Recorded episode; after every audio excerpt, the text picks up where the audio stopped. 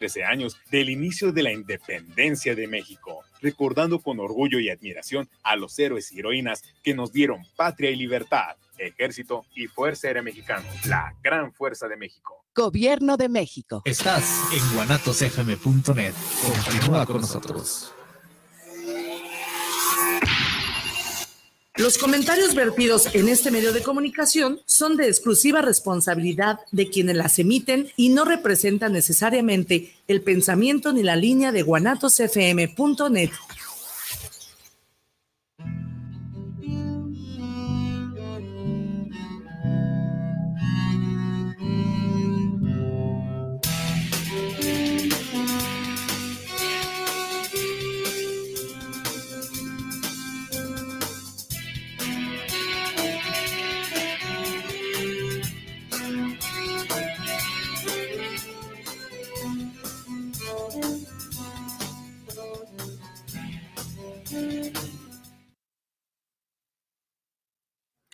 Hola, hola, buenas noches, bienvenidos a su programa Cuestionándonos. Los saluda Ani Casian. Espero que se encuentren muy bien en su casita o en cualquier lugar donde nos vea o nos escuche a través de nuestra casa Guanatos FM.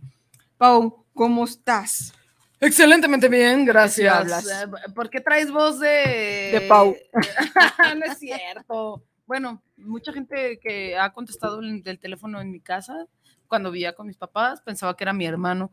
Entonces a lo mejor, o No, mi pues, hermano tiene voz de niña. o- Oh, no es ¿qué te cierto. digo? ¿Cómo estás, Paulina? ¿Qué Muy bien. siente calor el día de hoy? Sabe, hay un calor muy raro y eso que Sí. yo siempre tengo frío en la vida y siempre traigo suéter y así. Así como sofocado. Pero húmedo, hoy- más bien Pero húmedo. ¿sabes qué? Es que empieza septiembre, el mes de plata- placas tectónicas moviéndose. Cuídese mucho Sí. porque Ay, hay- eh, mira, yo hablando sí, de hablando de movimientos telúricos, este, pues cuídese mucho.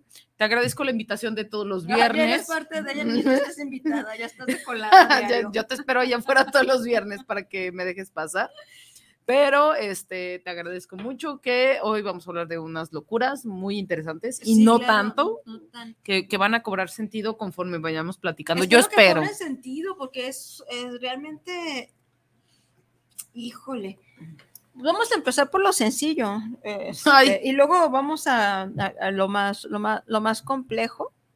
Eh, pero bueno, traemos la reseña de la película Sound of Freedom o Sonidos vimos. de Libertad, que ya, que ya, que ya la vimos. Este, y no quiero llorar. Ay, no, no es cierto, no voy a llorar, claro que no.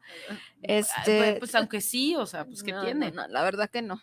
No, no fue, no fue para tanto, este, para mí. No, ni que fuera Titanic. Sí, no, tampoco. Es broma, porque nadie lloró en Titanic. o Ay, sea, ¿cómo no? perdón, no, hubo quiso, no quiso ofender a nadie mira, que, que haya llorado en con este tema de Titanic. películas y de llorar, ha habido dos películas, bueno, tres. Tres ¿Que te han hecho películas que me han hecho llorar hasta una semana después de haberlas visto, yo creo. La primera película fue Drácula. Y la gente me puede decir, ¿cómo es posible es que hayas que llorado con es Drácula? muy triste. No. Y hay una escena ¿Dónde lloraste? cuando. ¿En cuál escena de Drácula? Cuando. Para saber si fue con la misma que yo no, lloré. cuan- Cuando, están en el hospital psiquiátrico de. Renfield, ¿no? Que llega Drácula y que le dice, Mina, te estaba esperando. Ah, ya. Sí, No, donde está atrapada. Ajá, donde, donde la hace vampiro. Sí, sí. Este, Cuando se pues, transforma en vampiro. Esa declaración de amor. Esa decla- eso sí es amor y no ay, yo- yo- chingaderas. Quiero hacer esos, esas ¿Esos promesas pactos de amor de sangre? case. No, no, no, es lo que se dice, Sí, ¿no? sí. Y cuando ella le dice, hazme toya. Y que se abre, y que, se empieza a abre. sangrar. Y que pero después se agarra y- arrepiente, sí, es muy esa bonita esa parte, escena, es muy Yo dije, bonita. no es tan malo. Y ahí es cuando entendí la otra, la, la otra parte que decía el- casi al inicio de la película, donde decía Drácula, bueno, vestido del príncipe de Plat. Hay mucho que aprender de las bestias, Sí. ¿no? Entonces decía él, este, pues era una bestia, ¿no? Sí. Eh, Protagonizado por Gary Oldman. Y de, de ahí yo lloré y lloré y lloré. Yo decía, no manches, un amor que atraviesa los confines del tiempo. He y cruzado pues, océanos de tiempo para encontrarte. Sí, claro, ¿no? Eso sí es amor. Bueno. Y Te lo concedo sí, porque es y- muy y bonito. lloré ahí en esa película y luego al final cuando pues Mina tiene que cortarle la Sí. cabeza y Yo ahí no lloré. manches, ahí. que dijo, "Bu- ya libérame, Ajá, hazme ya, el favor. Ya, ya, Sí, qué ¿no? bonito. Y- Mira, y- ajá. Eso. Esa película, esa película Sí, lloré. muy bonita. Eh, Y hay otra película súper, súper triste, pero buenísima que se la recomiendo. Si tienen la oportunidad de verla, se llama Camino. Es, un- es una película española que es una niña que, que se psicotiza eh, para hacerle frente a la religiosidad de su mamá y a- al cáncer en etapa terminal ¿De ella misma o de de, ella, su mamá? de ella misma. Ah. Entonces, pues termina no muy bonito. Y era cuando mi, mi sobrinita Dana tenía su edad, yo decía, no mames. Ah, no, pues sí te pegó en Entonces, todo. me pegó bien durísimo, ¿no? Que le pasara algo a mi chiquilla, porque pues mi Dana, pues he tenido como muchos hijitos en la familia, ¿no? Entonces, este, en mi familia se usa mucho que cuidamos a nuestros chiquillos. Entonces a mí me tocó cuidar a mi Acela, a Zaret y, y Bambam, y eran como mis, de hecho me dicen mom, más bien Eh, Eran tus bebés. eran mis bebés, ¿no? Y cumplía con esas funciones de cuidarlas, darles de comer, hacer las tareas con ellas. Me divertía mucho con mis niñas. Y pues mi sobrinita Dana, o sea, que es, era hija de mi hermana, pues lo que es hijo de tu hermano es como una extensión también de ti, ¿no? Entonces yo quería la, la Danita como si fuera mi hija. Entonces veía ese tipo de películas y me, desca- me desquebrajó hacia el alma. ¿no? Es que difícil. Los padres que pasan por esa, por esa situación les mando un abrazo, aunque yo sé que no sirva de mucho, pero pues sí, puedo empatizar con ese tipo de dolor que, que tienen. Y cambiando de giro totalmente, este, la de Monster Incorporated. ¿Cuándo lloraste? ¿Tú también lloraste? No, con la de Cuando, Monster cuando Boo le Incorporated, dice, no. gatito. Ah, al final, ay, sí. al final. Entonces ese es el top 3 de mis películas que me han hecho Hablando de- que no tienen nada que ver una con la otra, porque eso de, este, de ir al cine para que me torturen, pues no. Este, más bien soy, me gustan las películas como de miedo, pero de miedo del fantasma chocarrero y de la posesión demoníaca. Como la otra vez que te agarró el fantasma. Ándale, aquí no me ande agarrando nadie, este, pero no precisamente de como de cosas que tengan que ver con la vida real o, o cosas como tipo gore y tortura y esas Ah, cosas. bueno. Digo, no, no, no, de violencia gratis no, la verdad, no. El pagar por eso no, mejor No, pago pues- por un muy buen susto de mentiras, ¿no? Que también Pues es bien veo de divertido. todo. Que es bien divertido ir al cine conmigo. Sí, también. Tú sí, tú sí gritas. Sí y te grito. asustas. Sí me la pasó, ¿no? Tú te la pasas gritando. Pues bueno, este, nos dimos a la tarea de ver la película de Sonidos de Libertad de Eduardo Verástegui. Que es el este, productor. Que es el productor, bueno, también sale como actor Bueno, y de y y actuada por Jim Caviezel, este Caviezel, que fue, que fue ¿quién fue? este, Eh, Jesus en la Pasión de Cristo. Sí, yo no vi la Pasión de Cristo porque también dije mm, violencia gratis. Ah, esa sí No, está muy gore, ¿eh? yo Se queda pendeja en Sao, en- o sea, se quedan pendejas todas esas películas, ah, Masacre en Texas, todas esas se quedan pendejas No, yo- con lo gore que es Yo sí la sufro, pasión. yo, yo sí sufro, la verdad. Yo, sí- yo sí sufro porque, me, y no es que me duela lo que, pues no te gusta el sufrimiento y ya, no me, sabes que me impacta mucho la capacidad de las personas para hacer daño. Mm. Me, me parece una cosa inadmisible, algo que no se debería de permitir, este, o sea, no mames, o sea, es, eso, eso que la, que la gente haga daño, como gratis. ¿no? Ajá. ¿No? No, eh, pues, él sabía, ¿no? O sea, Diosito sabía ahí en la película lo que le iban a hacer. La gente que le hizo ese Que daño y que es capaz de hacer eso, es lo que a mí me asusta mucho lo y me aterroriza y me sigue aterrorizando porque creo que todavía estamos en esta época de la tortura. Sí. Entonces, más que nunca me, se me me hace. asusta y me, me genera mucho, mu- mucho estrés, mucho agobio, mucho No, malestar, ¿para qué ves mucha angustia. Entonces yo digo, no, porque es real. ¿No? Y creo que todavía está ficcionado ahí, creo que todavía Ay, puede machín. ser pe- peor, Peor, ¿no? La realidad puede ser muchas veces peor. Y hablando de realidades y de qué es peor o no, pues bueno, vamos a hacer la reseña de la película, pero no sin antes, pues quiero darles unos datos curiosos y presentarles a el guapo de Eduardo Verástegui. Sí, señores, para mí me parece un hombre muy hermoso, es muy guapo, tiene una barba perfecta, unos ojos perfectos. Y claro está que, pues como adolescente calenturienta, me gustaba cuando estaba en el grupo de Cairo, por si ustedes no lo saben, Mm. en algún momento ese hombre can- intentó cantar Intentó, porque bueno. no era cantante oficial de la banda, de la pop band. antes. Bueno, No, es que nunca fue, no, es que nunca fue, este, nunca fue cantante, nada más tiene un disco como solista, pero no pegó porque no canta. Pues no, no. Bueno, tampoco actúa, que nada más produzca, pero bueno, es que agarren las lanas de la gente y que haga una película. Sí, Eso le sale bien. Sí, le sale bien esa parte, ¿no? Pero bueno, eh, Eduardo Verástegui, pues ahorita tiene 49 años de edad, es actor, productor, ex cantante del grupo Cairo, pero más bien es ex corista porque eh, se Mm. dedicaba a los coros, no O cantaba movía su él. boquita. No, sí era corista, Acá. Era corista, pero pues su función no era cantar, su función era el físico porque es un hombre hermoso y en aquel entonces pues más. ¿no? Este, y actualmente es activista político mexicano, es considerado de ultra, conser, ultraconservador y de extrema derecha. Ay, Diosito, Pau. ayúdame. Platícanos, se- Ayúdame. se- yo, yo te, voy a, te, te voy a estar también como entrevistando que me, Ay, me qué bien, para me gusta. Este, a qué se refiere con ultraconservadurismo y de extrema derecha. Ay, miren, pues en la Revolución Francesa. no, te vas a acabar el tiempo, son dos horas. No, va a ser rápido. Pero sí tiene algo que ver, sí tiene algo que ver, porque, este, digo, los uno, súper rápido. Este, los movimientos políticos eh, se dividen en, a lo menos en, en este, mm, en, los comienzos de una política institucional, de una Ujú. política, de un pensamiento político bien formado, no solamente este eh, no solamente partidos políticos, no solo movimientos sociales, etcétera, sino una- u- unos mo- un movimiento que tenga que ver con ideología, es decir, este, con cómo concibe el mundo y cómo resuelve los problemas del mundo. Eh, pongámoslo así, ¿no? Este, primero, eh, la, al referirnos a, a- a Porque bueno, una tenemos un- ideología un- política, un presidente que es conservador. sí, pero es conservador, progresista. Ajá, y aquí tenemos a uno que es ultra Ultra conservador. No, pues Dios, no, Dios nos libre. Bueno, yo sí creo en Dios. Hablando, hablando de Dios, Dios nos libre. Pero, este, y si existe que nos libre más de, de sus fans, porque están cabrones.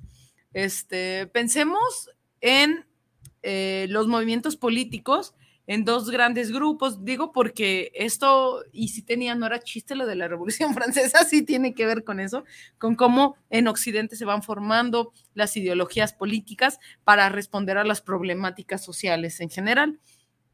en, eh, sociales, políticas y culturales y de todo. Entonces sí situamos a, la, a los partidos de derecha, sui- situamos a los partidos de izquierda, podemos pensar que los partidos de derecha tienden a este, tratar de conservar, por una parte, la ideología este, religiosa y por otra parte tienden a ser este, o, muy, o muy neoliberales o este, muy, muy, este, o muy socialistas.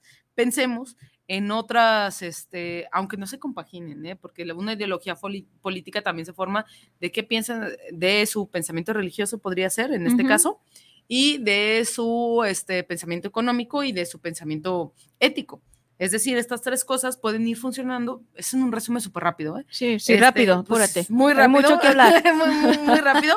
Es- esas, esas tres cosas pueden ir funcionando al momento en que te le vas preguntando a la misma ideología política, tú mismo, este, o tú misma, cómo responde. Eduardo Verástegui, en este caso, que dice que es ultraconservador y de extrema derecha, eso nos tiene que responder una pregunta muy fácil, ¿qué es lo que piensa de la sociedad? Piensa que la sociedad era mejor cuando se regía por valores religiosos, y él lo dice abiertamente, Claro. por valores religiosos, ¿cuáles? Los cristianos, los Ujú. judeo-cristianos, no solamente los cristianos. Entonces, esto quiere decir que su pensamiento cultural y su pensamiento social es que la gente se debe de regir moralmente por eh, los preceptos de la religión este, judeo-cristiana, porque no es de todas las religiones. Y este ultraconservador tiende a ser muy, muy este, neoliberal. ¿Esto qué quiere decir? Que su pensamiento de economía es que libre pase y libre trance, es decir, que los empresarios van a traer la bonanza económica a, a, los países donde, eh, en este caso yo creo que lo piensa él. Y este, no, bueno, no sé si lo piensa. Si es ultraconservador. No hemos, eh, no, no hemos sabido nada. O si es empresario, sí pero bueno, no ha hecho, no ha dicho nada en relación a la economía del pueblo. ¿no? Sí, no, no, no, tiene postura política no. ahorita, ¿no? Pero con su disco, por eso digo, tú le puedes ir preguntando y te puedes ir dar cuenta, a partir de cómo responde esas preguntas, te das cuenta qué ideología política tienes. Hasta tú mismo puedes bueno, hacerte... para que sepan qué preguntar, pues. ¿eh? Sí, puedes preguntarte, ¿qué pienso de la economía yo? Ah, yo pienso que las empresas, que los empresarios deberían de dejarlos hacer lo que quieran para que nos dé trabajo a nosotros. Uh -huh. Es una pol política neoliberal, okay. económica neoliberal. Si yo digo no, los empresarios deben de ser regulados por el Estado porque nos explotan y se apropian de nuestra fuerza de trabajo. Uh -huh. Eso es una postura eh, de izquierda, más de uh -huh. izquierda y que es este es más socialista, por ejemplo. Entonces ahí, dependiendo. Resumiendo. Resumiendo, mi amigo. Concretizando. Para entender de dónde viene, de qué es eso del ultraconservador. Resumiendo, mi amigo cuando dice que es ultraconservador. No, cuando dicen, lo tachan. Él no se ha puesto como ultraconservador. Pues nada más velo en una entrevista y ya verás. Por eso digo que no, nadie tiene que decir nada. Mira, con uh -huh. lo que digas solito podemos entender y solito caes. Solito uh -huh. podemos entender. Por eso es ultraconservador. Dice que la religión judío-cristiana va a salvar al mundo porque es lo que necesita y porque el mundo es desastroso y quién nos va a salvar la religión. La religión judío-cristiana, la que él quiera, la que sea, la, la que necesite. Y por otro lado, ser este de ultraderecha tiene que ver con unas políticas económicas que priorizan a los empresarios. Uh -huh. Eso es normal que suceda, pues de vamos a dejar eh, pasar, dejar vender y este, vamos a quitar todas esas políticas socialistas horribles de populistas, ¿no? Que ellos dicen, y hasta lo dice también abiertamente, que son políticas este, populistas. El mundo está mal, ¿quién lo va a salvar? La religión. Eso es una política ultraderecha. Entonces okay. vamos a implementar en la ¿Qué política. otro político de ultraderecha tenemos? De ultraderecha aquí en no, el, en el mundo. No, aquí no. Este, de ultraderecha podríamos pensar un poco que lo fue este es que ultraderecha sí, por ejemplo, Donald Trump tenía un... Bueno, de extrema derecha. Un, de extrema derecha, tal vez, tal vez, este, en Rusia, Putin, eh, Putin uh -huh. en Rusia, tal vez, porque este, él sí, eh, sí... Porque ahí en Rusia, de hecho, es, es ilegal la homosexualidad. Un montón de cosas, onda ¿no? De género también. Súper ¿no? ilegal, o sea, sí te meten al bote. Uh -huh. Entonces, pero sus políticas no son tan este, neoliberales, son un, más bien socialistas, cuando este, trata que el Estado controle a las empresas privadas. Eh, eh, Putin hace una, una economía socialista, pero su pensamiento ético y su es pensamiento cultural, cultural derecha. es derecha, porque es, este, prioriza mucho eh, cómo controlar la, los actos morales, morales de, de, las personas. personas. Ok, nada más para que quede bien claro que podremos ver que Putin pudiera ser de extrema derecha. Pudiera ser de extrema derecha, tanto en España, podría uh -huh. ser algunos partidos políticos, no, no tanto el gobierno, sino algunos partidos políticos de extrema derecha que priorizan eh, lo, eh, los temas del judío-cristianismo, por ejemplo, que están, que digo, el catolicismo es muy extendido en España, también algunos partidos políticos. Aquí en México podríamos pensar que de extrema derecha es este Unidos México, ay, ¿cómo se llama ese partido? Ay, se me fue. Bueno, que es un partido que dice Juntos por México, no sé qué, tiene una palomita morada. Ajá. Esos son de ultra, ultra derecha, porque ellos sí dicen, a ver, la religión nos va a salvar, a salvar, nos va a salvar de todos los males que nos ha traído México. Entonces, y podríamos pensar, por ejemplo, en Estados Unidos que, que dicen, no, Donald Trump es ultraderecha, no es tan ultraderecha, es más bien neoliberal, ¿no? En su economía. Pues es, es Donald más, Trump, o sea, va a hacer lo que le convenga pues, hacer. Sí, pues la lana. Entonces podríamos hacer. ir situando dependiendo cómo respondan a la pregunta. Ok, y usted se, se, se está preguntando, este, pues, ¿qué tiene que ver esto con la película Sonidos de Libertad? Pues más adelante les vamos a, decir por qué. Y siguiendo hablando de Eduardo Verástegui, para hacer una como una mm, radiografía muy leve de él o una fotocopia muy leve de él, bueno, pues se considera que es de extrema derecha también porque él está en contra del aborto, en contra de la homosexualidad, en contra de la este, adopción de ah, homosexuales, cualquiera, o sea, todo lo que tenga que ver con la comunidad, ¿cómo se llama? ¿Cuál? L- LGBT. eh, todo eso y más y etcétera y puntos suspensivos y, Y así todo eso pues alfa él está y en omega. todo eso él está en, en, en, en- en contra en la adopción en, en el matrimonio Ah, la interrupción del en- en la embarazo. interrupción del embarazo este en la eutanasia que ya no se llama eutanasia que se llama cómo Suicidio asistido. el suicidio asistido, ¿no? Entonces, este monito pues está en contra de, de, de todo esto y bueno, que eh, vamos a seguir viendo por qué, ¿no? O cuál es la conveniencia también que hay detrás de, de este tipo de ideologías que el caballero tiene.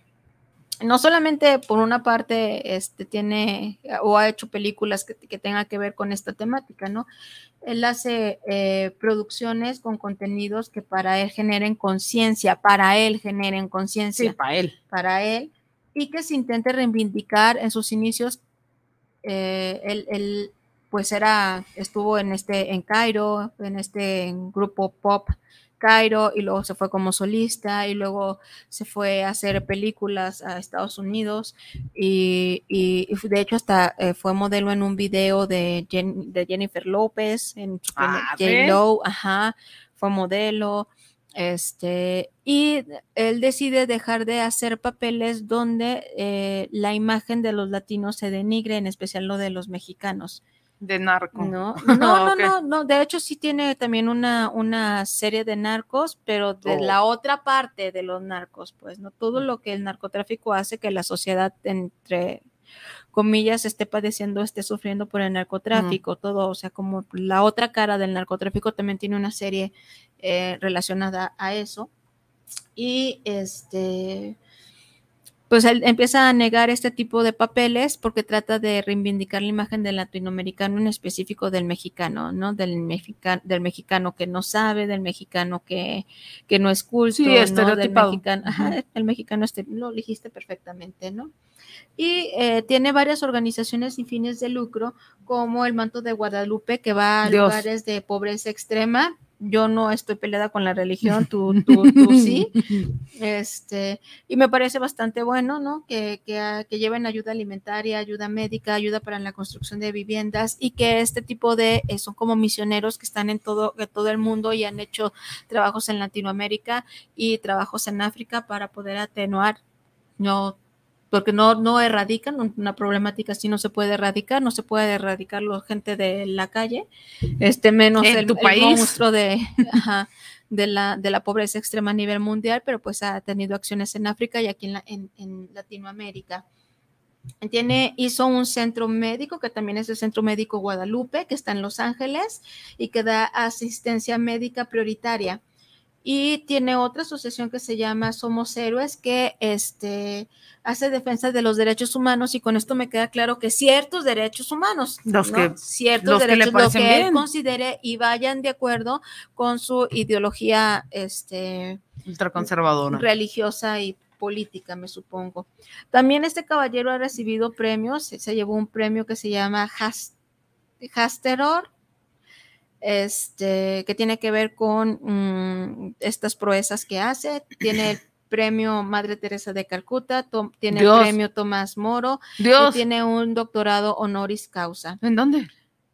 Luego te paso el Ah. dato. No, me, no quiero profundizar mucho Ah, en él. Nada más, o sea, lo quiero que, o sea, no quiero nada más que se quede como este que actuaba o que eh, can- que cantaba o que produce, sino todo aquello que también le antecedió un poquito y dar como una breve reseña de quién es Eduardo Verástegui. También ha tenido este premios, ha ganado, ganó en el Festival Internacional de Cine en Toronto con la película de Bella, por, por producirla, esta película eh, habla acerca de eh, el problema de la interrupción legal del embarazo, eh, donde obviamente pues su postura es estar en contra de. Y tiene también Movie Guide como productor de, de, de Bella, también tiene, que también fue ganador. Y en la Feria Internacional de Cine Católico, Dios. eh, fue el mejor actor por el cortometraje del Circo de las Mariposas. A mí el Circo de la- de las Mariposas me gusta mucho. Si no lo han visto el cortometraje, véanlo, está, está bueno, está, está, está bonito. Y si tiene... Perdón. Ay, me ando ahogando. Ese Eduardo Este. No, Detrás de este, ti. Detrás de mí. Ay, es la conciencia, porque ay, yo sí soy religiosa y me va a castigar. Dios. Te va a castigar. No, no, no. Y este, bueno, el Circo de, las de las Mariposas me parece, eh, me pareció un cortometraje muy, muy bonito, muy bonito, acerca de lo que se trata o de lo que hace como una comparación, una analogía de lo que al ser humano le puede llegar a costar trabajo o tener este proceso de metamorfosis eh, interna como lo tiene la, mariposa, mariposa. para poder este, cambiar, este, supongamos, de, es que en, el- en- en ese circo todos son, un- es un alcohólico, es una mujer que fue violentada, es una mujer que se dedicaba a la prostitución, es un viejito que nadie lo quería, andaba ahí este, pidiendo dinero en la calle, ya todos ellos les va enseñando una arte circense y, y- y los enseña que valen, ¿no? Y ahí hace con, este, ¿cómo se llama? Es un chavo que también es conferencista, que no tiene extremidades. Ah, sí, es muy famoso, no, pero es no. muy- no me acuerdo cómo se llama, cómo se llama, ajá, y, y- y él sale y, y lo tenían como recluido en un circo, como un fenómeno, y se va al circo de las mariposas y se empieza y empieza a descubrir que puede hacer otras cosas o que es capaz de hacer otras cosas a pesar de su condición física. Entonces me parece muy bonito. Es como el libro de Sartre a puerta cerrada, léanlo. Léanlo. Este, y bueno, el día de ayer se acaba de registrar como candidato independiente para la presidencia de México eh, y su, o sea, y su imagen es impulsada, así como toda su campaña va a ser impulsada Dios me libre. por su asociación Viva México, Esos. que recibe recursos nacionales e internacionales del extranjero y es mm, arropado y apoyado e impulsado por organizaciones conservadoras como Ejército Cristero Internacional, Nueva Derecha Hispanoamérica, México Republicano, bajo el tema Dios, Patria y Familia. Entonces, esto es en creo que cinco minutos me aventé quién es Eduardo Perástegui. Y pues bueno, eh, acaba de sacar otra obra que se llama Sonidos de Libertad, que nos fuimos a ver al cine, porque de antes, desde antes de que apareciera en cartelera, que fue el 31 de agosto que se estrenó, ya estaba causando como revuelo por la temática que estaba tratando. Y ya le habían criticado un montón Y ya le habían criticado por un montón todo de su- cosas. lo que nos acabas de platicar Sí, ahorita. Sí. Y, o sea, la película no trata de nada nuevo, ¿no? No trata, o sea, no es algo novedoso, no, es No. algo nuevo, es algo que, este, siempre, este, se ha visto en el cine, eh, que, que habla acerca del tráfico de personas o el tráfico de niños con fines sexuales y, y por ahí eh, hay una película que me gusta mucho, la del justiciero, el justiciero, que ya pronto va a salir, creo que la tercera. Va, va a salir. sí, Ajá, sí. la segunda se trata justamente de la mafia rusa que tiene como trata de blancas, ¿no? Y que rescata a una niña A una de, de niña. la mafia rusa. Entonces, no es algo nuevo, no es algo que, que estemos alejados, no es algo que no haya pasado en el país. Ahí tenemos también de antesala a nuestra, este, pues, orgullo mexicano, la reportera Lidia Cacho que este, investigó y, y- y él y ella sí trabajó directamente con las víctimas, ¿no? Ella sí hizo Ella periodismo sí de periodismo investigación. de investigación, ella sí se metió, ella, ella sí fue amenazada, ella sí fue encarcelada, Encarcelada. ella sí te- temió por su vida, ¿no? Y quien hace el libro Los demonios del Edén 1 y 2, este, y que ahí hay una serie de cosas bastante, porque ella, ella hacía relatos de gente que estuvo Ahí sí hay investigación no. Sí, o sea, muy, muy, y muy. evidencias. Y evidencias, ¿no? Cosa que la película de mi querido este, Eduardo Verástegui se cae, ¿no? Pues Para sí, pues empezar. sí. Entonces voy a tratar de ser lo más objetiva en relación a la película, como si fuera otra película que fue a ver al cine. Y al final hablamos más de estos tintes políticos y esta parte de las teorías de conspiración que se han hecho alrededor de Sound of Freedoms. Y empezamos con que es una película pues bastante ligera. Sí, es ¿No? y, y bastante llevadera, yo sí, diría. sí, sí, es muy, muy, muy tranqui. Aunque en algunos momentos, ah, digo, a mí se me hizo este larga, en algunos momentos así como ya me Porque estoy aburriendo. silencios, ¿no? Es una película como mu- cargado mucho de, de- de silencio, ¿no? Y carente de, ex- de escenarios de acción. De acción, Entonces sí, no hay nada de plana, acción. Está muy, muy, muy, muy, muy plana y toda la emoción te la quieren transmitir a través de esos silencios y de ese ojo llorando a primer, A primer, plano, todo el tiempo. sí. Entonces llega, llega el momento en que en la carita triste Pues de, ya no de Caviezel, pues ya se la vimos en el, en, bueno, ya se la viste en la pasión. en la pasión de no, esa ni le ves la cara, No, le ves pura sangre. pero Pero esos ojitos, pues que son como muy característicos y, Pero- y esa mirada triste que Jim Caviezel tiene. Y además la, a- a aunque no lo hayas visto en otras películas, A Jim este, Caviezel sí que lo he visto en más películas. no digo la, Ah. la gente en general, no tú, Ay, la gente en no general. No, pues no me la tires en primera persona. Yo, pues yo sí lo he visto. De hecho, me gusta. Tiene unas piernotas y la barba cerrada. Sí, sí me gusta. Sí te gusta. Claro. ¿En qué otras películas sale?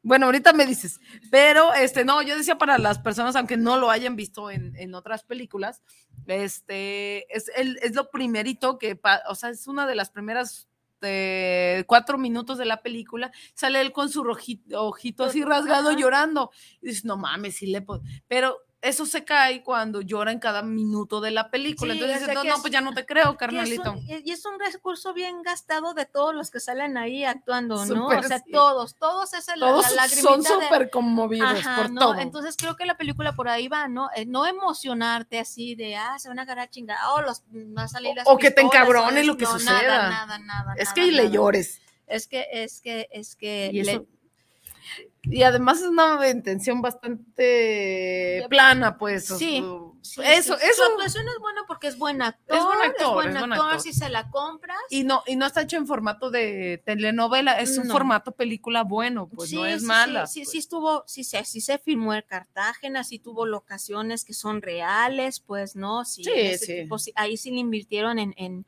Las en actuaciones de viajar. algunos mexicanos que salen por ahí también. ¿no? Claro, la- una actuación de, a ver si se, si, si se acuerdan o si, si cachan. Para los que no lo han visto o para quien ya la, ya la vieron, ahí sale un mexicano que salió también en una película que hace Mel Gibson.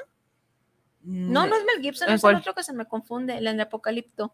Sí, Ah, es Mel Gibson. Eh, eh, es el Maya malo, ahí vuelve a salir en esa. y ojo, también la productora de Mel Gibson la, la produce. Sí, entonces, bueno, ahorita vamos a hablar de, de, de- tipo de cosas que están un poquito escabrosas. Y Eh, también sale el narquillo principal, Ajá, eh, también es mexicano. también es Y mexicano. salen un montón de pelis de narco Sí, y de, cholo. De, de narco y de, de cholo, porque pues no la puede hacer de otra manera, la No, pues, la ¿eh? verdad. Y es le muy súper bien. Y es muy buen actor. Sí, el problema, o sea, o sea, es muy buen actor, el problema es que no es tan guapo como el Verástegui, y el Verástegui sale, este, de Christian Grey. de él, sale.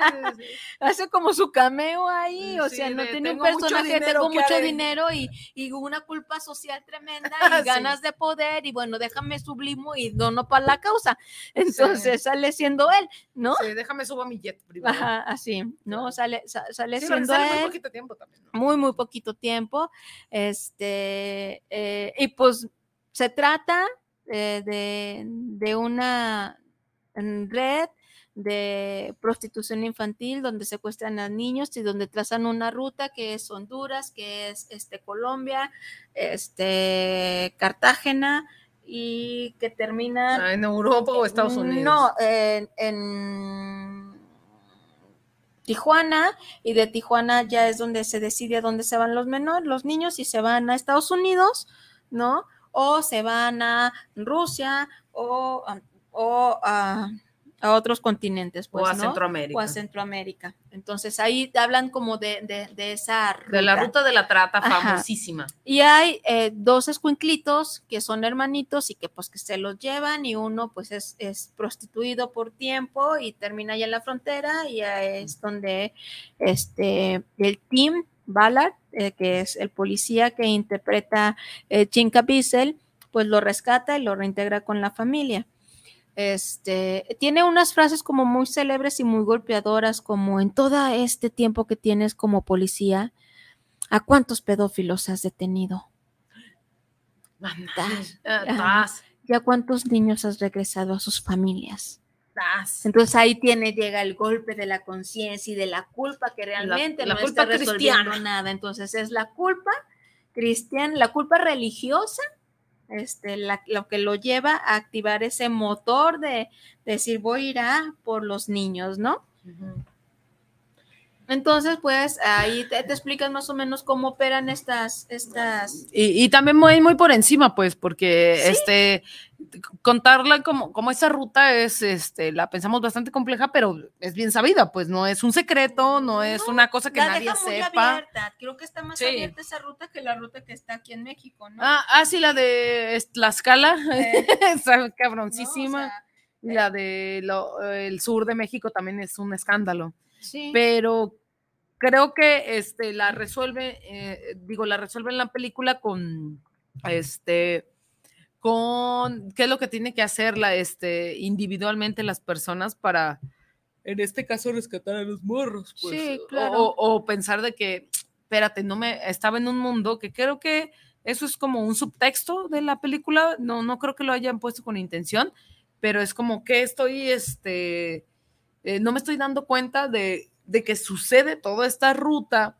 y este, yo estoy, eh, digo, el protagonista está en, en la, en la policía, supuestamente, y este, no se da cuenta de que existe todo esto, lo cual me parece este, bastante improbable, ¿no? Estando en la policía, estando todo, co- como que es algo sorprendente que nunca había visto que haya una red de trata en, en el mundo y que y sí se sorprende muchísimo de ah, no mames, esta ruta es bien sabida y no es un secreto. Más bien no podemos hacer nada en contra de los poderes que están detrás de esas redes. Sí, bueno, pues se supone que este Tim Ballard, este, pues es, un policía, este, que se dedica como a delitos cibernéticos de índole sexual. Eh, no es un policía operativo, pues, ¿no? Él está tras la pista, está tras la pista de un, de un pedófilo. O, este, que se encarga de eh, recibir un montón de material pornográfico y subirlo a la red. Entonces, de esa manera es como lo, lo detienen. Y este, de ser un policía como cibernético que eh, se dedica a estar viendo los videos, que qué fuerte, ¿no? Estar viendo sí los videos de cada una de las víctimas. Este, y hacer como los reportes, pues para presentarlos, ¿no? De ser ese tipo de policía pasa a ser uno de los mejores agentes de campo. ¡Pum! ¡Pum! De, un, ¿No? de un segundo a otro. súper entrenado, súper todo así, ¿no? Rambo le queda, pero bien Rambo, ándale. corto, ¿no? Este, súper inteligente, ¿no? O sea. Y todo le sale bien en la todo película. le sale bien, Todo, todo, todo. todo le sale nunca- Bueno, no encuentran a la niña luego, luego. Sí, pero de todas ¿no? maneras, pues te sale. Todo se le, aco- todo, todo se le Todo se acomoda, por divinidad, ¿no? Ujú. Ese es como el mensaje, todo divinidad se le acomoda. Se la va a acomodar. ¿no? Entonces, este, y, y va muy, y ahí es donde empieza a ir como muy rápido, no sabes qué pasó porque todo se va resolviendo súper rápido. Y solo, y parecía ser que ajá, solo. Y solo, solo, ¿no? no, O tiene ninguna solo. dificultad, No, pues, está- real.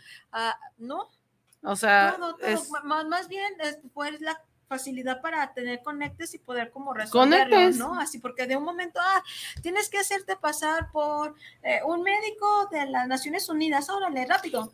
Y, además también eso es muy increíble porque, y modo que la guerrilla colombiana no se la hayan aplicado miles de veces así pues, de, es una guerrilla, pues, no mames, son muy colmilludos para que te los hagas Y, pendejos pues, así, bueno, pues. está una de las niñas que andaba buscando que se bueno, este, o sea, no quiero hacer como muy gráfica para que las personas que la vean, pues, va, o sea, para las personas que no la hayan visto, vayan y la vean. Pues lo importante es el cómo, no el qué. No, este. Yo y- creo. Y, y- y no esperen como un peliculón, pues, aunque No. te, te mo- te trata de mover mucho las fibras sensitivas ante la problemática, pero me, me tocó estar en el cine y de repente se escuchaba como gente llorar, de repente escuchaba relatos que tal persona lloraba. Yo, a mi experiencia personal, pues carezco de corazón. No, no Ay, cierto. cállate, no es cierto. Creo que eh, estos 20 años que me he dedicado a trabajar para la infancia, pues me ha tocado trabajar con niños efectivamente que han sido víctimas de explotación sexual, ¿no? Sí he trabajado con ellos, Sí, uno de mis casos más fuertes que tuve fue haber preparado a una niña de cuatro años para el Ministerio Público para que presentara una declaración por haber sido, este, pues, víctima de explotación. Entonces, e, e, eso me ha impactado, eso me ha dolido, me dolió en su momento. Este, entonces, cuando vio la película, pues digo, le agradezco que todos los niños que salieron ahí estuvieron muy bien cuidados. Eso sí le agradezco mucho a la película. Este, pero para mí no es una historia nueva, no es algo que esté pasando ahorita. Eh, es una película, pues, muy pasajera, eh, no es sorprendente, no tiene. es olvidable, van a ver. Muy olvidable, Porque no tiene, eh, o sea, no tiene una calidad de actoral este, tremenda, más que la de este señor eh, Caviezel eh, y que con el guion que tiene tampoco puede hacer mucho. No, no, no, o sea, también el guion es muy pobre. No es un super guion, este, las bromas que tratan de hacer, pues no son bromas, este, no, nada. Es como eh, la cáscara de plano no se te resbala. Es que los guiones van como muy adentro, ¿no? Se la pasan con esta onda como mental, como de introspección, como pensando. O nada, a lo mejor decía que se quede viendo la cámara 30 segundos y ya. Ajá, llora, con la lagrimita y, y... La gente nada más siente que estás llorando y que realmente la problemática porque no, no hay, no, hay, nada que tocar, pues. Sí, y, y, hay como discursos, pues, interesantes, ¿no? Este, hay un personaje ahí que es el vampiro, que era un, un, narcotraficante que tiene relaciones con una chava que él pensaba que tenía 25 y termina teniendo este 14 y desde los 6 años la tienen en, en, prostituyéndose y de ahí él decide como cambiar su vida y, comprar niños para eh, llevarlos a un, a un hogar, a un lugar protegido. A un lugar seguro. Un hogar seguro, ¿no? Y así. Y fíjate que eso es muy ahora que lo mencionas, eso este, ha sido constante en las películas que se ha involucrado este señor, este, en la que cuentas que es de la interrupción legal del embarazo, también hay una reivindicación. Entonces, eh, creo que eso este, podría ser hasta más interesante el, giro de, este, de este, este señor tiene una historia más interesante si a mí me lo preguntan, porque siempre, este señor siempre, digo, Eduardo Verastegui siempre trata de reivindicar algo, como de si eres la persona peor del mundo, no te preocupes, el cristianismo te puede salvar. Y, o en este caso en la película, si haces lo que es correcto, te, puedes este, reivindicar a ti mismo y es casi una obligación reivindicarte. En la película de, la interrupción legal del embarazo, no me acuerdo cómo se llama. Bella. o Bella, como sea. No, no es italiano, entonces es Bella.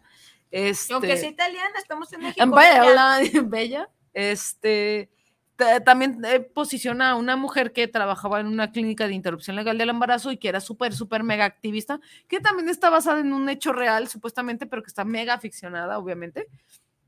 Pero, este, que dice, no, un, un, bebé un día me habló y me dijo hola en el vientre y ya no voy a hacer abortos. ¿Y qué tiene que ver? no mames, o sea, tiene que ver con una este, reivindicación de, no importa si eres si trabajas en una clínica abortiva, no importa si eres un pederasta, el perdón es es súper importante, el perdón de que de algo divino, no, no, no de mí ni de ti, pero tienes que hacer algo. Otras cosas. Sí, y tienes que hacer algo. O sea, no importa ya lo que hiciste. Ahora ya andas salvando morras, no, pues láncete al bote, cabrón. Hiciste un delito, pues vete, ¿no? Si andas de pederasta, si andas de. Pues se ah, supone que él sí cubre una cadena. No, sí, no, él sí este, se va este, al, este bote. Cuando sale, pues llega a su departamento y está como esa historia, ¿no? Y de ahí decide ayudar a. y creo que se me hace hasta más interesante esa, e, e, esa propuesta eh, de, de historia de reivindicación, porque tampoco es nueva en el cine, pero si se cuenta de una manera este, inteligente, te deja un montón de, de, este, ¿cómo se llama?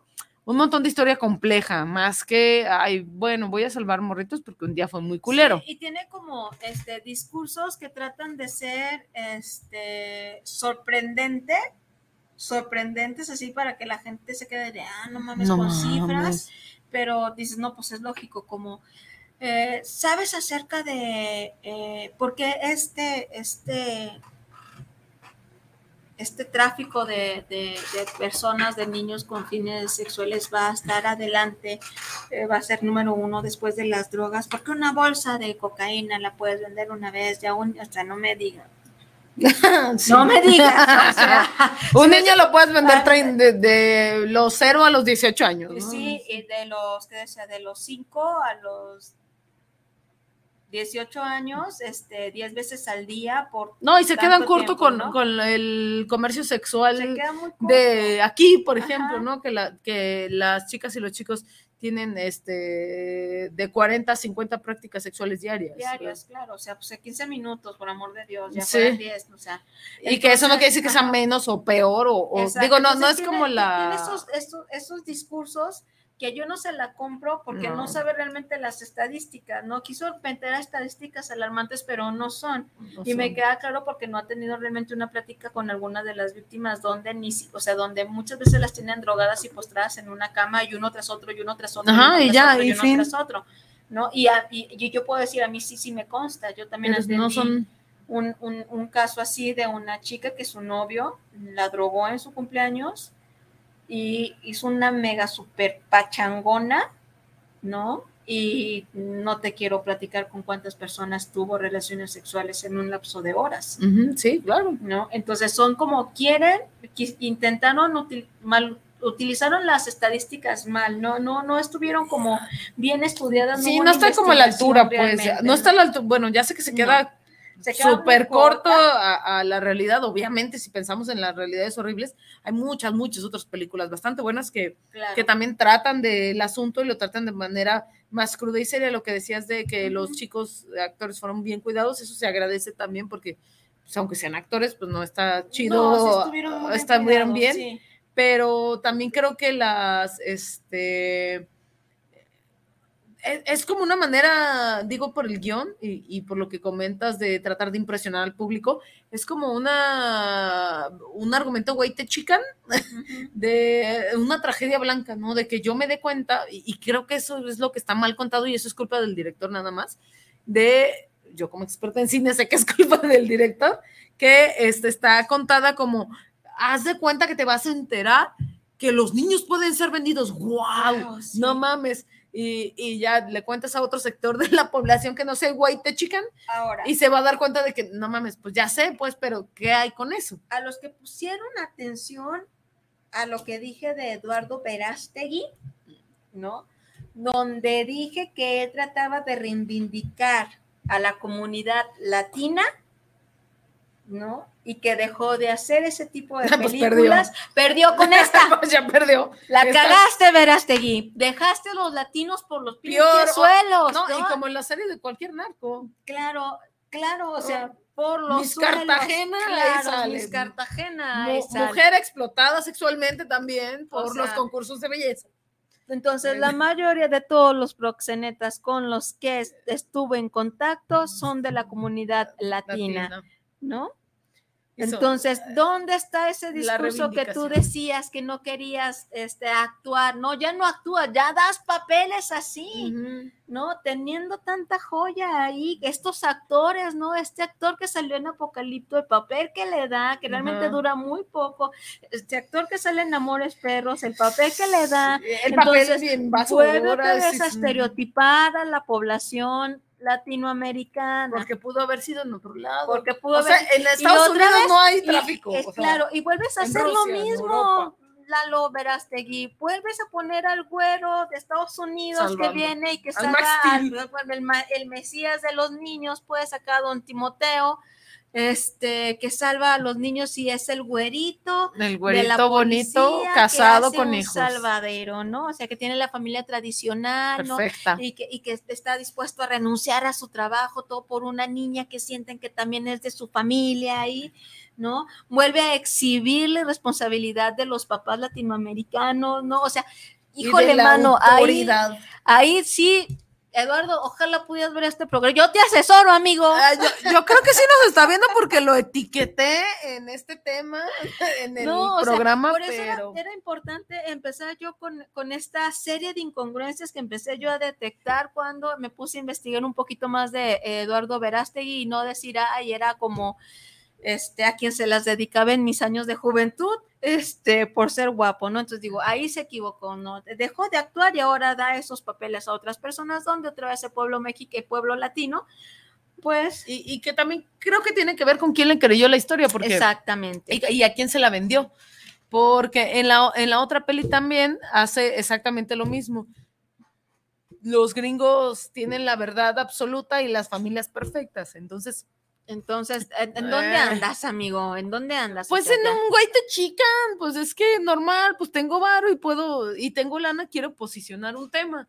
Y que eso también es lo que hace el cine, lo que a mí me parece muy valioso del cine en general, Pues no, que pues, posiciona temas. pues no sé si posicionó el Y- tema, o se posicionó él. No, pues sí, él, no, pues Bueno, siempre bueno, es él. un tema, ¿no? No, es que es un tema, o sea, digo, lo que no podemos negar es que el, tra- el tráfico de morros es un tema, pues, pero este lo está tratando de posicionar, no sé para qué fines, bueno, sí sabemos, ahorita los platicamos, pero lo está tratando de posicionar. Ahorita les voy a dar, o sea, eso es de la película, ¿va? ¿No? O sea, eso de eso va la película y te dicen que está basada en un hecho real. Ok, pues vamos a ver. Vamos a desmenuzar Vamos esos a hechos desmenuzar reales. esos hechos reales y este, pues Tim, mm, eh, Timoteo Ballard, que es el que supone, supo- se, supone que era el agente investigador sobre estos casos. El Max Steel. el Max Steel, este, que recobra, recupera 120 niños, que mete a la cárcel a pederastas, pues Y en su currículum no está esto, ¿no? No está en qué fechas realmente. Mira, para empezar, la, fe- la película no, es- no, no puede estar hecha en un, en, en, en, en una, eh, basada en un hecho real cuando carece de una cronología, de un tiempo que te puede decir, este es un suceso histórico que pasó de este tiempo. Sí, de algo congruente. Entonces no hay, o sea, tú te das cuenta que es como en los 2000 y cacho, 2010, por el tipo de tecnología que hay, por el Las tipo compus, de vestimenta, ujú. las compus, los, Los números, carros. ajá, los carros, los celulares o ese tipo de cosas, ¿no? Entonces no, no te dicen en cuántos años, ¿no? Este rescató a. 128 niños, ¿no? No te O dice si lo rescató. o si lo rescató realmente. No te dice cuánto tiempo estuvo en estas investigaciones como agente encubierto. No te dice la no te ¿Quién lo da datos de eso, ni quién lo financió, nada, nada. No te dice nada de, de eso. Nada más lo ponen como este un superagente, ¿no? Pero no te da datos de eso la película. No te dice cuánto, en cuánto tiempo, ¿no? Tú puedes decir, ah, no mames, en un día, en un mes. Pero no sabemos si fueron 10 Diez años, años. donde rescatas 120, pues no, amigo, pues mejor regrésate de donde vienes, o sea, realmente no, pues, no estás haciendo mucho. Sí, ¿no? no, es significativo. no es o sea, no. significativo, entonces no dan esos, y vuelvo a lo mismo, en este dato de, la- de- de las cifras, no da un- como, no, no hay un año, no te dice cuánto tiempo se llevó haciendo esta arda- ardua labor, no, no, no hay eso. Y que lo pudieron haber salvado, di- digo, por la película, Ajá. este, a lo mejor no era como que diera tantos datos estadísticos o perfectos, pero lo pudieron haber salvado en postcréditos. Sí, Si se claro. tomaron el tiempo de hacer una escena postcréditos de mil años, Sí, y, y sí, y sí dice nada más que él este, sigue rescatando niños y que ha rescatado 120 eh, niños y bla, bla, bla, y esto y que el otro, y bueno, pero te pues pones ahora ya todo el mundo lo sabe. Ajá, te pones a investigar, pero no hay nada más que el discurso de Tim Ballard, no que del- de la persona real que es Tim Ballard, que fue y le dijo a Eduardo Verástegui lo que él había pasado, cómo, cómo se conocieron, quién sabe, ¿verdad? Pero este, le dijo nada más esto, lo que él había vivido, le digo, pues bueno, pero no hay nada realmente que este, sostenga lo que él Que hizo sostenga la historia. las investigaciones, todo ese tipo de cosas no hay, no, no, no lo hay. Entonces, por otro lado, también sale esta monita que es este, señorita Cartágena, ¿no? Que se supone que estaba en una isla donde se supone que en la película Anda recuperan a 50 madroteando. Ajá, anda madroteando, ¿no? O anda con, no, anda robando niños. Sí, anda consiguiendo morros. Ella es la que se roba a los niños, ¿no? Y los vende, ¿no? Porque tiene, o sea, todo, ¿no? Que mis, mis Cartagena, ay, es que este niño eh, canta bonito y que este está bonito y que bla, bla, bla, y que este, ah, pues me los llevo y los recluto y- cooptadora. y, lo- y lo- y los vendo, ¿no? Y que es una Miss, este, que cuando estaban en una isla donde llevan la captura de estos grandes proxenetas, la detienen a ella. eh, que los otros nombres de las personas yo intenté investigar, no di con ninguno, nada más no. con ella, porque bueno, vuelve a ser boom. Este, ella estaba en esa isla, efectivamente ella era Miss Cartagena o Cartagena, tenía un, o tenía una, una agencia de modelos. Como este, todas las mises. Como todas las mises, tenía su agencia de modelos y ella en su discurso ella dice que es invitada por uno de estos grandes magnates porque él le había asegurado que podía tener apoyo económico, ¿no? Este, para mm, Su agencia. Su agencia. Lo cual es muy normal también, ¿eh? sí. En ese mundillo. Sí, en ese mundillo. Entonces, bueno, ahí se hace la captura, pero nada más hicieron una captura de 14 a 20 niños cuando los demás, menores de edad, cuando los demás eran adultos. Entonces, no es cierto que fueron 54 niños en total. Esta mujer, si realmente se le hubieran imputado los cargos por lo que señala la película, pues hasta ahorita estaría detenida, pero ahorita está y disfruta de su libertad. No, esto pasó cuando, cuando la detienen en el 2014. La detienen en una isla y nada más pasó un año y meses en la cárcel mientras que corría toda la investigación Sí, y no le encontraron testigo, nada. lo que sea, ¿no? No le lograron encontrar nada que pudiera que la pudiera tener asociada al crimen organizado y al tráfico de niños con fines sexuales. O sea, no. No, hay- no, No no hubo hubo- por dónde. No hubo por dónde, no hubo ni siquiera acusaciones de los mismos niños donde la señalaran de tú me llevaste, tú, me hiciste, llevaste, tú aquello.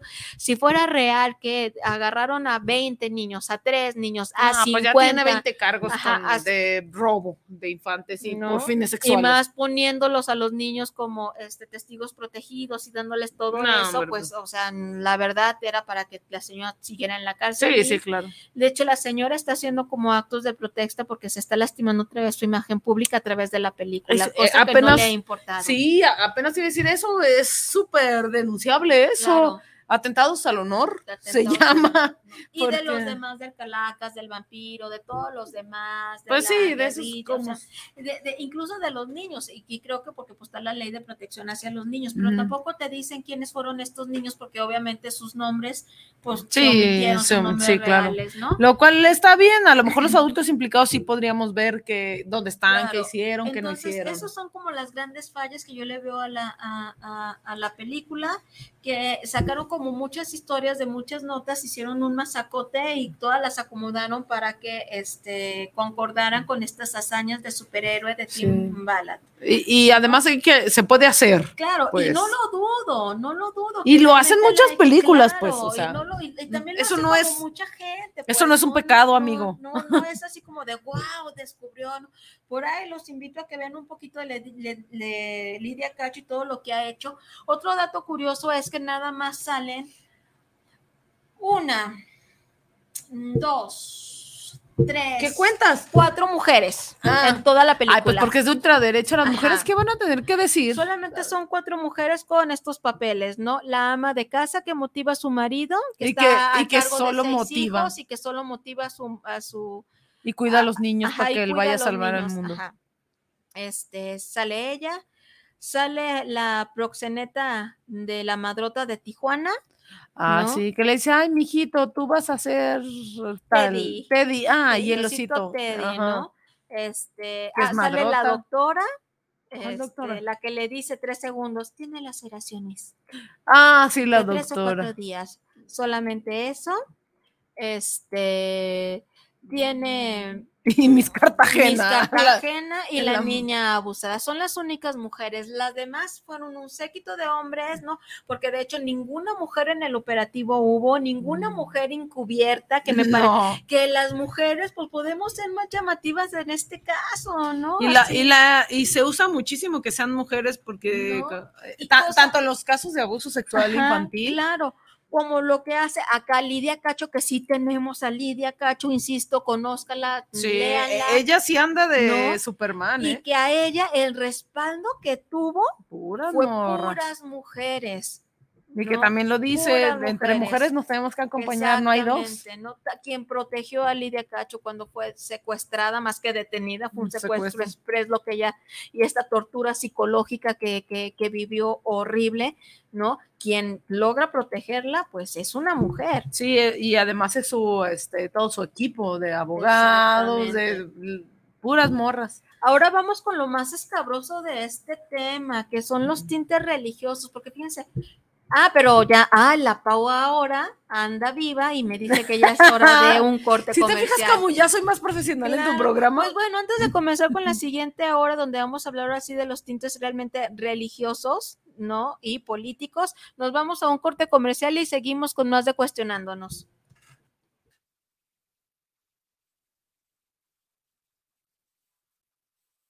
México impulsa el desarrollo del sur-sureste del país, modernizando el corredor multimodal interoceánico del Istmo de Tehuantepec, una alternativa eficiente al Canal de Panamá para conectar dos océanos con gran capacidad y seguridad, coordinadas por la Secretaría de Marina, las Asiponas de Coatzacoalcos y Salina Cruz, junto con el Ferrocarril del Istmo, trabajan para ofrecer servicios combinados de transporte y apoyar los polos de desarrollo para el bienestar de México. Secretaría de Marina. Gobierno de México.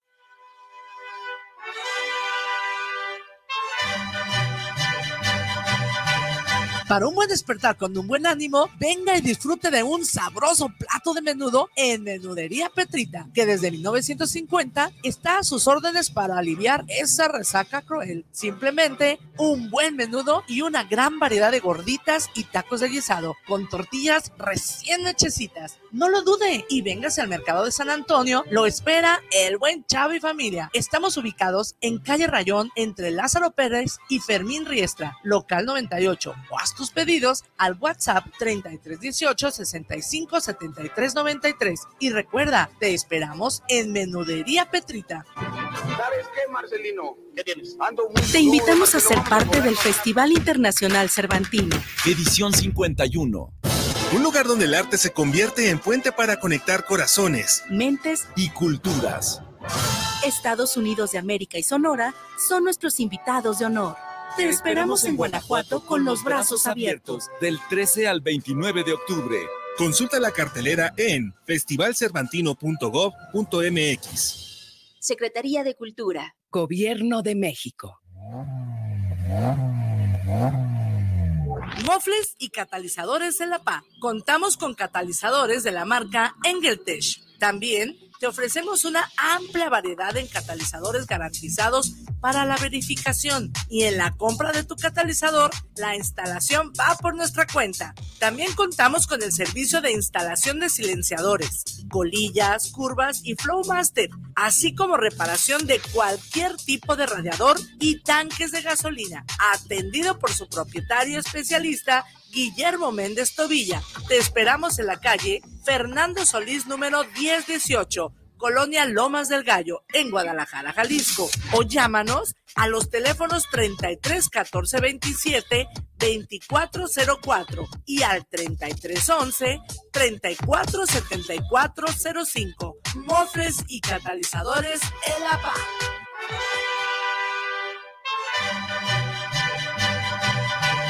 Para un buen despertar con un buen ánimo, venga y disfrute de un sabroso plato de menudo en Menudería Petrita, que desde 1950 está a sus órdenes para aliviar esa resaca cruel. Simplemente un buen menudo y una gran variedad de gorditas y tacos de guisado con tortillas recién hechecitas. No lo dude y véngase al mercado de San Antonio, lo espera el buen Chavo y familia. Estamos ubicados en calle Rayón entre Lázaro Pérez y Fermín Riestra, local 98 o haz tus pedidos al WhatsApp 3318 65 73 93 y recuerda, te esperamos en Menudería Petrita. ¿Sabes qué, Marcelino? ¿Qué tienes? Ando muy crudo, Marcelo. Vamos a comernos una...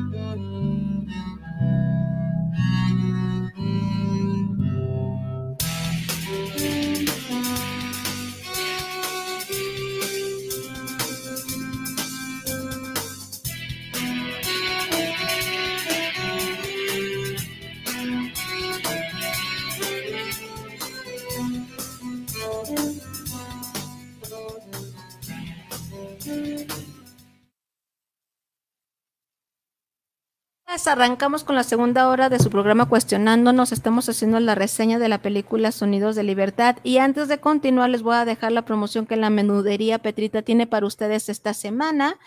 Y es menudo mediano, tres tortillas y una quesadilla sencilla por 80 pesos solo para llevar o que la pida a domicilio. Y les recuerdo que la menudería Petrita está ubicada en el mercado de San Antonio, local 98, Colonia Moderna, con número telefónico 3318 6573 93, donde nuestro muy querido y estimado Chava los atenderá. Recuerden decir que van por parte del programa cuestionándonos o no, más bien recuerden decir que vieron la promoción en el programa cuestionándonos para que esta promoción eh, se les aplique. Y para las personas que no comen menudo, les recuerdo que tiene taquitos de guisado, eh, pellizcaditas y ¿Qué más? Taquitos de barbacoa, las pellizcadas, los guisaditos con tortillita de eh, Recién hecho. recién hechicita de- y las famosas quesabirrias, ¿no?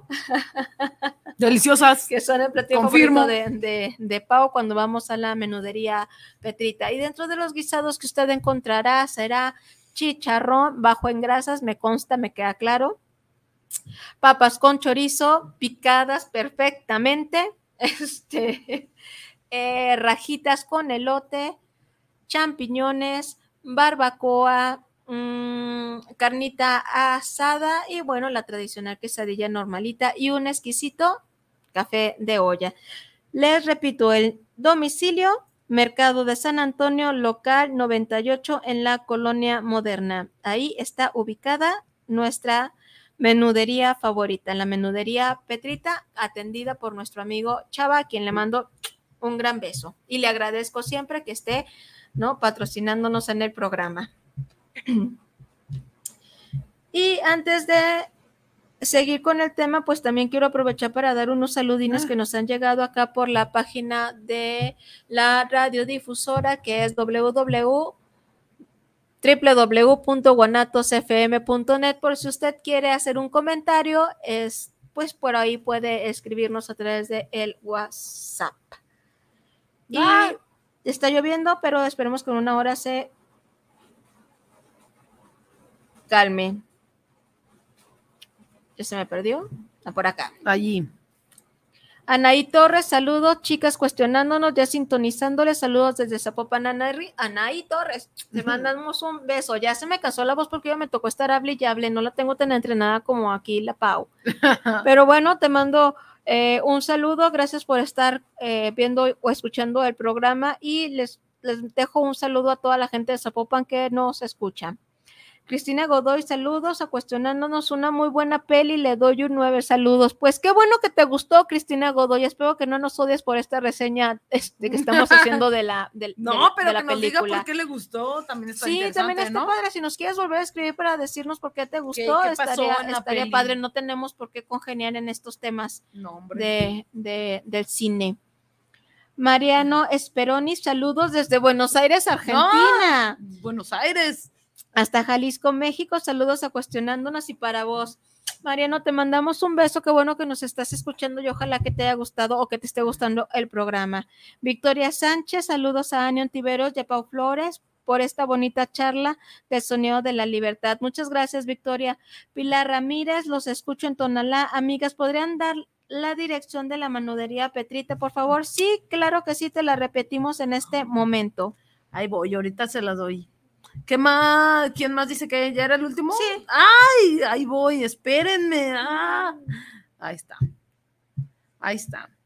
Está ubicada en el mercado de San Antonio, local 98, en la colonia moderna. Si tú quieres echarles una llamada, es al 3318 65 73 93. De todas maneras, está allí en, en, este, en la página de Cuestionándonos para que la puedan checar y este vean qué promos hay y aparte, pues, más bien les echen una llamada para que sea más fácil este, consumir sus productos tan deliciosos. Ahí merengues.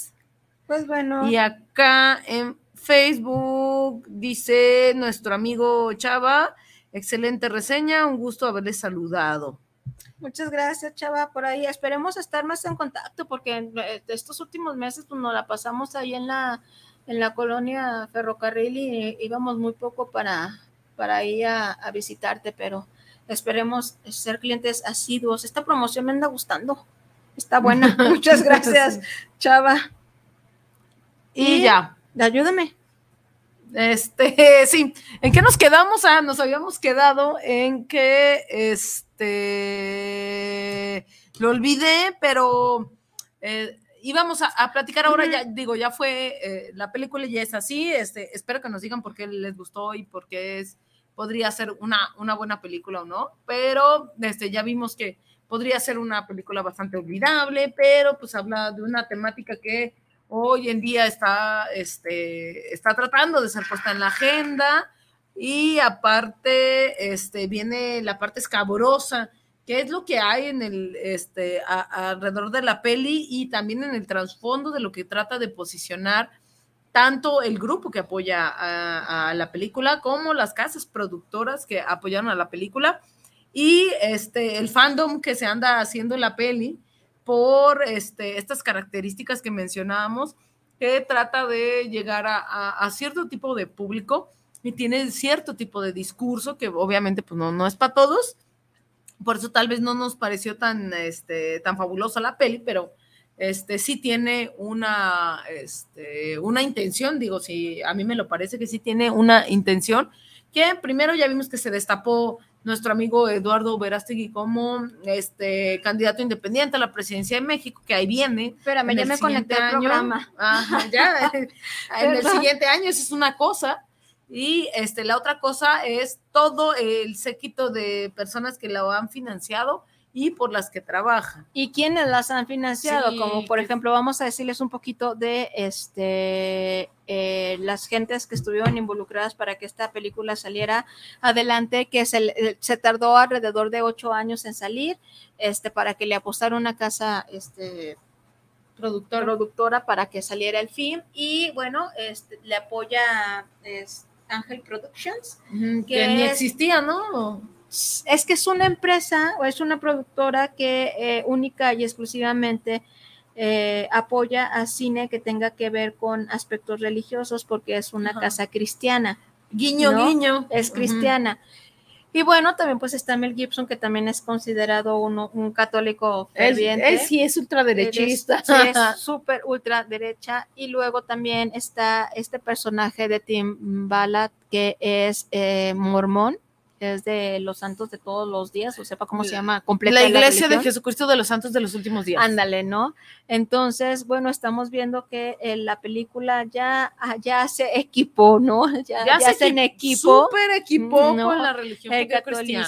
ya, la religión judío-cristiana ya se va a hacer una sola. Ay. Dios nos libre de tal magnitudes. Sí, es que no es poca cosa, pues, o sea, no es poca Claro, cosa que estén posicionando a un sujeto que podría ser este bastante carismático y que es aparte Superman, porque Ajá. está salvando a, a- a- a los niños de Porque los México. niños de Dios. Ah, porque los niños de Dios no se tocan No y se todas esas cosas, este, que se esté posicionando y se está arropando de, de estas, de estos personajes, a mí, a mí nada más me causa escalofrío porque Sí, ya lo claro. habíamos, ya lo habíamos eh, platicado en algunos, en algunas ocasiones que este, después de un gobierno progresista viene un gobierno Bueno, ujú. súper ultraderecha, ¿no? Le pasó a España, le pasó a, a Estados Unidos, le, ahora tiene un gobierno bastante gris Estados Unidos, pero pasó con Obama, que era bastante, que pareciera ser bastante Sí. progresista, pero bastante neoliberal.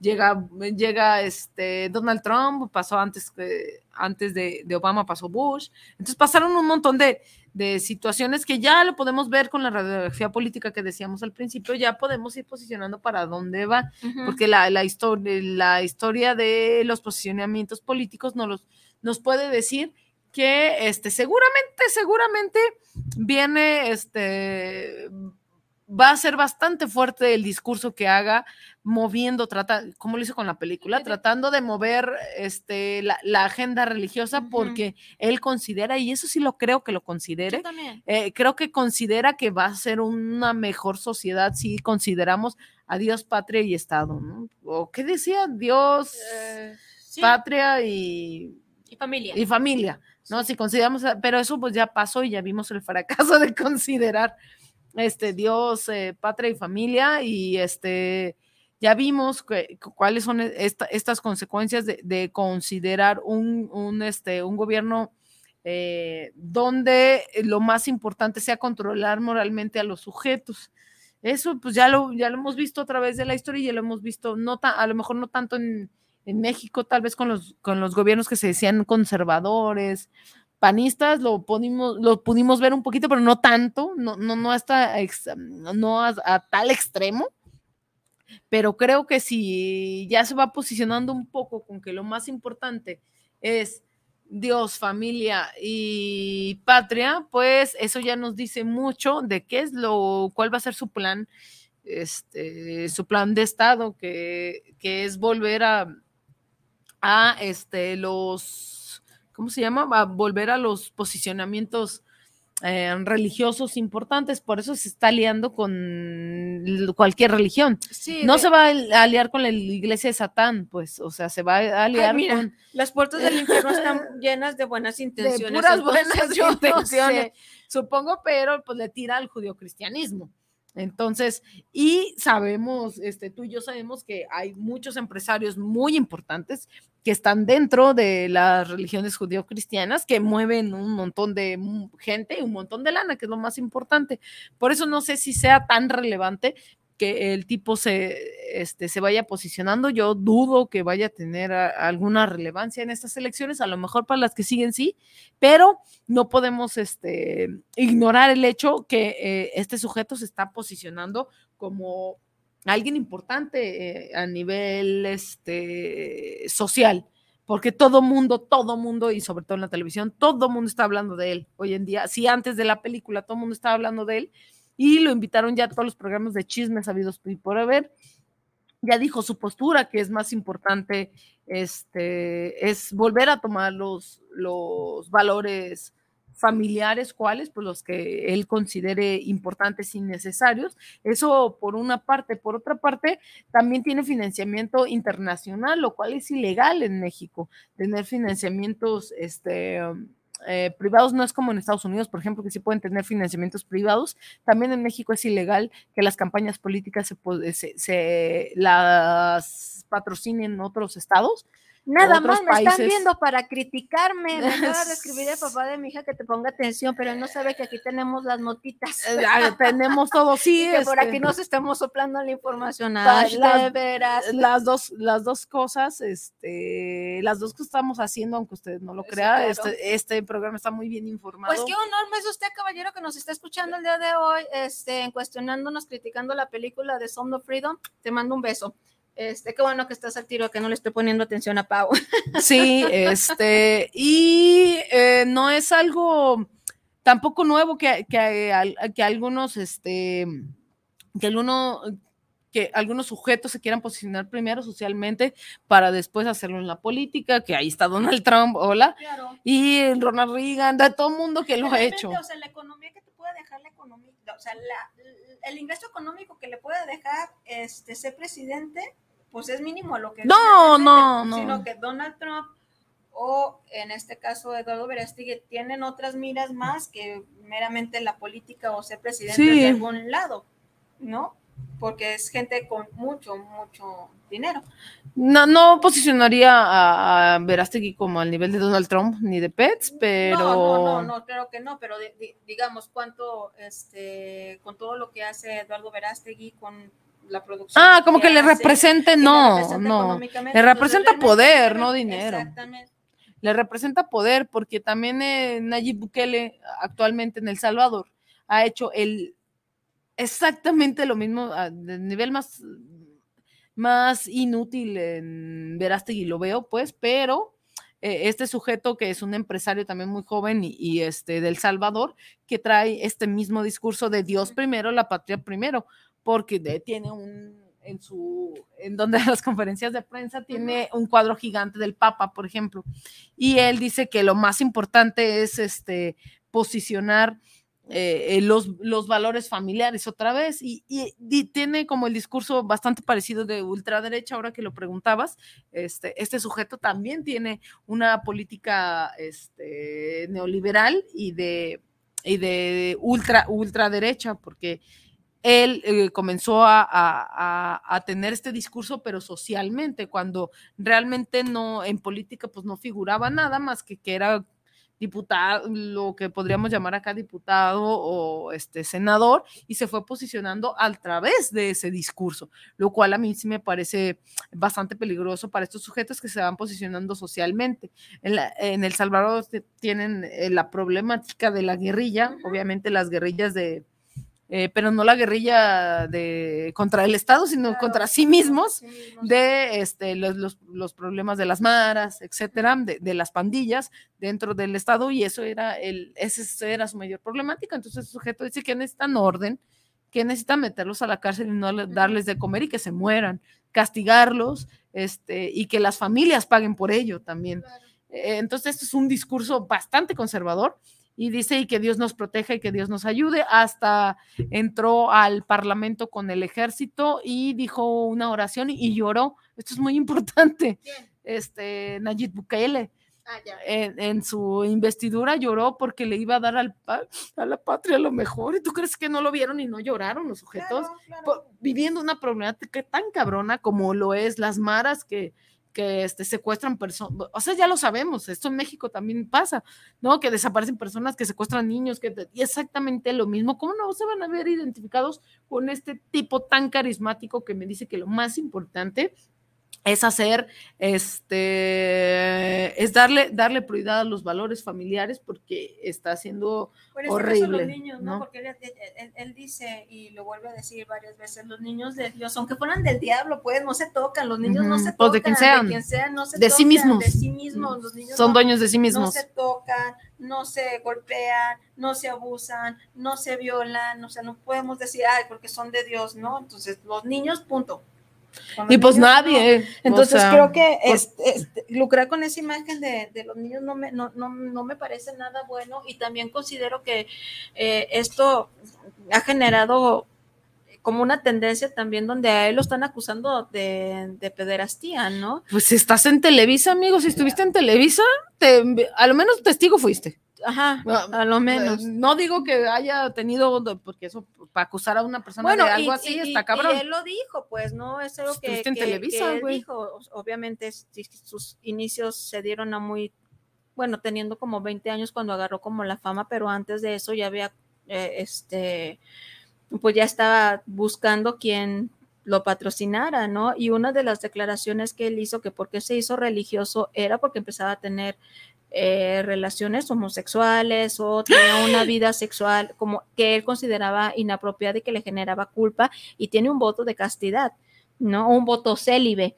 que hace y él dice que no se va a acostar con nadie hasta que, este, o no va a tener relaciones sexuales con nadie hasta que se case, Ujú. ¿no? Y- Pero pues no, este, su No, vida personal y, y, pues la ha mantenido muy, muy privada y pues qué bueno, ¿no? Sí, pues Sin es embargo, irrelevante. es, mucha gente eh, sí lo está señalando de por qué si es tan religioso no no no hizo una película que se tratara alrededor eh, que se tratara de los legionarios de Cristo Dios, de. Maciel Maciel no de toda como la religión este ha hecho uso de, De la misma niños. para poder beneficiarse Y sexualmente de Y que de- es súper más perverso. Claro, y que, o sea, y que no es nada más la religión católica, sino que eh, platicábamos hace rato que los mormones también tienen estas prácticas Ay, sí.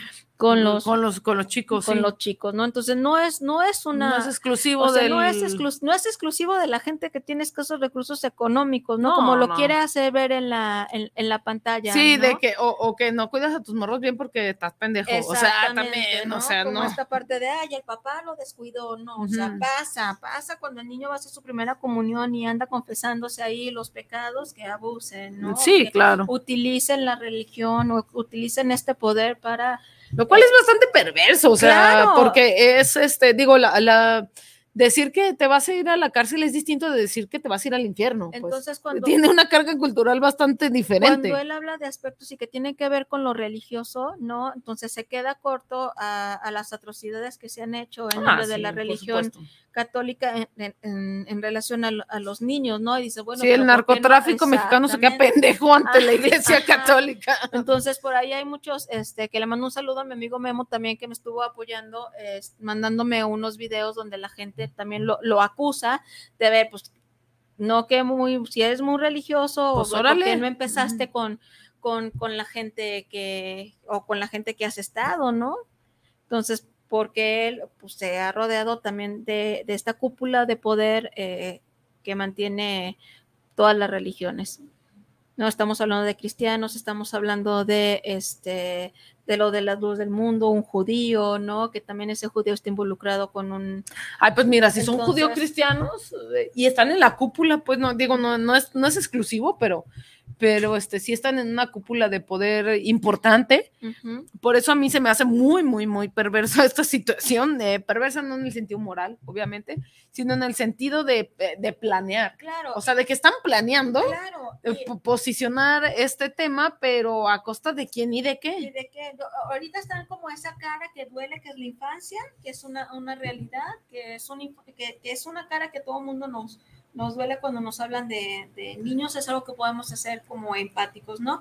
Sin embargo, por ahí también hay otras teorías de conspiración en relación a esta Chingos. película, en relación a este eh, Eduardo Verástegui, y estas no sé, no sé si llamarles, ay, no sé, la, a la, la alta estructura o la, la el poder detrás del El- poder, no sí, sé la, la- cómo la llamarle, mano que la mece la cuna, la no, mano que no, mece la cuna, la real no, mano. Ajá, no, que tiene que ver con, con una teoría de conspiración que habla acerca de este un grupo de personas que se llaman, empieza con es Q A es que no es Q no me acuerdo cómo Ay, se me es, es olvidó. Q- es que es Q Cuarte. porque significa sabe que anónimos. Ajá. Entonces, este, de aquí ya me distraje que tenía anotado aquí. ¿Dónde está con mis notas rapidísimo? Porque una cosa pues te lleva a la otra, ¿no? Entonces, ah, Sí, que, que de estas cúpulas religiosas que Sí. estaba. Ay, ya se enojó Quanon. Diosito, Ira. Ajá, Quanon, ya estamos hablando, de- nos va a aventar un rayo. Quanon, No, que se tiene los aviente ver a ellos. con Q, este, a- que es Anonymous, Ujú. Que eh, significa Q anónimo, que es una de las principales teorías de conspiración de la extrema derecha estadounidense, en la cual detalla su supuesta trama secreta organizada por un estado profundo ah, y dice es pues no y sus seguidores. Dice que en esta es Sí, pues, que hay involucrarse en el muchos Estado. actores de Estados Unidos vinculados a redes de pederastas, compra y venta de niños, donde eh, también hace alusión la, la, la serie de Jeffrey Einstein. Epstein, ¿no? Que, Ay, sí, ese también es otro escandalazo Ajá, ¿no? de los productores de Hollywood ajá, pederastas. Y que ellos se supone que están en, en, en esta asociación. asociación y que es de tintes religiosos por una Claro, razón. por una, por una. Bueno, no por una, por muchas, pues, pero por una razón que yo creo que tiene que ver con los alcances del poder. O sea, no es lo mismo tener dinero que y poder, o sea, no es sinónimo tener. Por eso creo que se queda medio corto mi amigo eh, eh, con su séquito de, de religiosos, Sí. pero eh, en estas, este, en estas cúpulas de poder que realmente son, eh, es, es gente, poder es gente poderosa, no es gente que solo tiene dinero, Es pues gente mucha gente puede poder. tener dinero, Pero pero el poder que es... tienen, pues no. Y, y de ahí y a nivel estructural, pues, no también es tan está- así. Hablando de esta parte de- del Ujú. nivel estructural de, de esta- que se le llama. Esta silla cábala. como me está llevando para atrás. para atrás, no te vas a caer.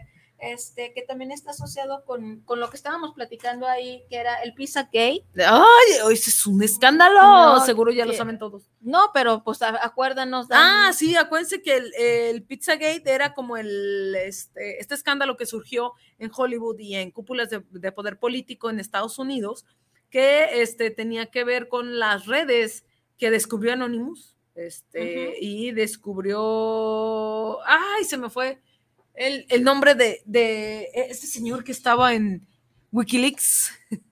eh, que estaba en, en la cárcel, este, hic- hicieron un, un descubrimiento que, este, que Hillary Clinton, Hillary Clinton, o sea, no cualquiera, o sea, pues no, no es nada de lana, o sea, es una cosa de poder.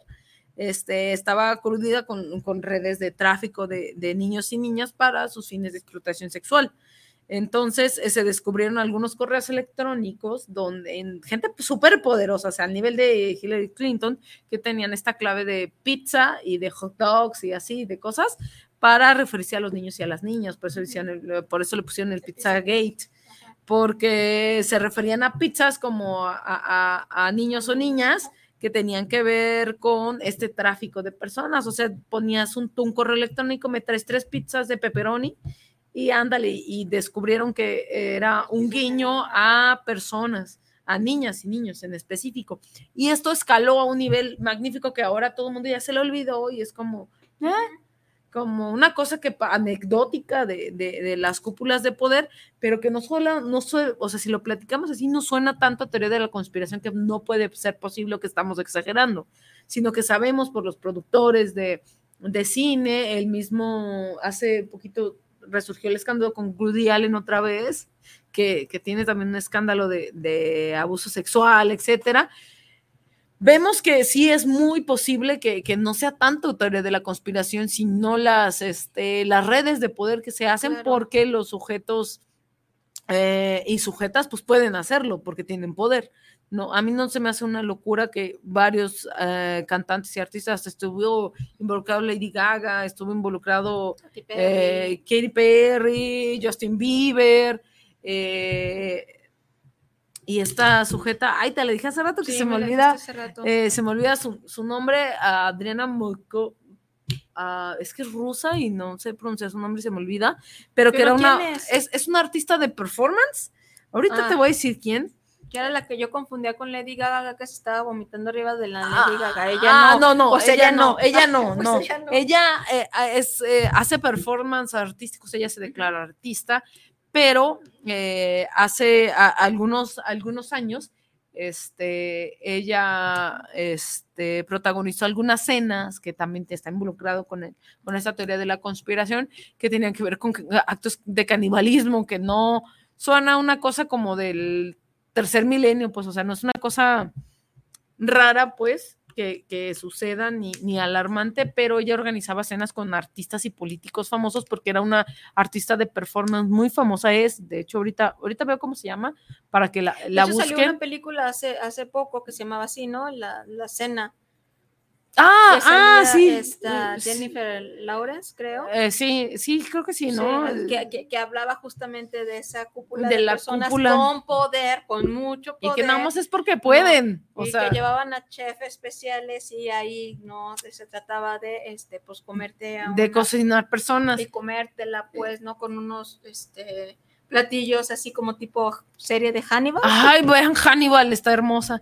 Ya la volví a ver otra vez, ya la Estoy terminé. perdiendo tanto la fe en la humanidad con este programa porque qué asco, qué por eso no vienen los pinches extraterrestres aquí, qué asco. de No, mira, no nos abducen porque tenemos a políticos así. Ay, pero, no. este, por eso no se me hace una cosa del tercer milenio, ni, ay, qué raro, qué exagerados, que, que no o sea, sí se, a través de la historia sí se han dado varios, eh, muchísimos casos en cúpulas de poder que están involucrados varias, varias personas muy poderosas y esta artista en específico organizaba unas cenas y que parecían de canibalismo, porque solamente hay fotografías. Es un escándalo también, porque solo había fotografías y había niños y niñas muy menores, de 5 o 6 años, que hacen una fiesta, un morro de 5 o 6 años, una fiesta mamalona de, con, con, con puros adultos, ¿no?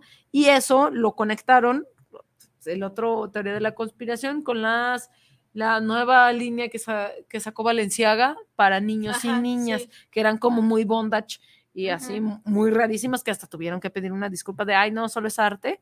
Entonces, eh, este mundo de- del arte y, y de la No, política... pues es que no malentendieron a Valenciaga, ¿no? Porque él estaba, estaba exhibiendo una situación que estaba pasando con los niños a través de su marca. No era que a él le pues, gustaban pues a los mira, niños. pues creo que contó mal la historia Sí, fue muy mal porque... contada la historia, muy mal ente- Po- porque justamente Porque si nada más ves las fotos, dices, güey, métanlo al bote, ¿no? Y, y- que tenía que ver Entonces, con eso. Pues. salen así como las declaraciones, o es decir, no, es que estamos haciendo una denuncia acerca de lo que está pasando. Ay, pues mira, yo también creo de esos tipos todo. Pues mira, de la gente que tiene poder, que se puede esperar? Ajá, todo, o sea, todo porque pueden. Y creo que eso, es a- a- eh, eso sí sería la, la discusión de fondo, bueno, si a mí me lo preguntan, Eso yo creo que sí es la discusión de fondo, el, el poder que hay detrás de, de- de estas acciones, porque no creo que todo el mundo de todos le gusten los morros, por ejemplo, que sean pedófilos realmente, No. o que a todo mundo le guste el canibalismo, o que, o sea, es una locura pensar eso, sino que yo lo que yo creo es porque pueden hacerlo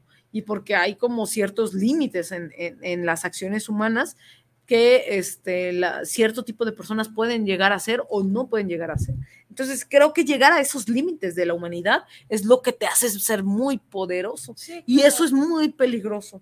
Para estos nada grupos. Claro, y a nosotros nada más nos pintan estas cortinas de humo bonitas y de bondad, ¿no? Cuando No, y además de que, bueno, sí, el mundo es muy culero, pero estamos luchando contra Sí. él. Y, ah, ¿Y cómo vas a luchar? Pues con Dios y con la patria. Sí. Pero eso ya pasó y salió muy mal, venos. Claro. O sea, ya salió No, muy mal. Igual y con la película, pues nada más dicen que rescataron, que, que rescataron a los niños, pero al fin de cuentas nunca te dicen quiénes eran las personas que estaban comprando esos niños, ¿no? Sí, nunca, o sea, está el güey que lo secuestra, Entonces, pero no, la sirve, red. No sirve de nada, mientras que, o sea, esa película no sirve. Lo cual toma de conciencia, no, no tomas conciencia con una película, con una película realmente. Si tomas conciencia en la, o sea, tomas conciencia pasando por esta avenida donde hay un montón de niños que posiblemente están en el tráfico de explotación laboral y de explotación sexual y qué estás haciendo. No necesitas ver un- ir a ver una película cuando los tienes aquí Gringa. cuando los tienes en cada crucero y que posiblemente ese niño esté siendo víctima de algún tipo O, de delito. o- o yo creo que no tenemos ni, ni siquiera que ser activistas ni Superman, sino también lo que nos encontramos en nuestras propias este, relaciones familiares, Claro. que ahí es el pedo, ¿no? Digo, Claro, yo claro. creo que ahí es la forma en que cómo tratamos nuestras relaciones de poder con nuestros hijos, hermanos, papás, nietos o personas, Sí, mascotas. ¿qué, qué está haciendo usted hoy con sus hijos? Ándale, ¿qué está haciendo ¿Qué está usted hoy?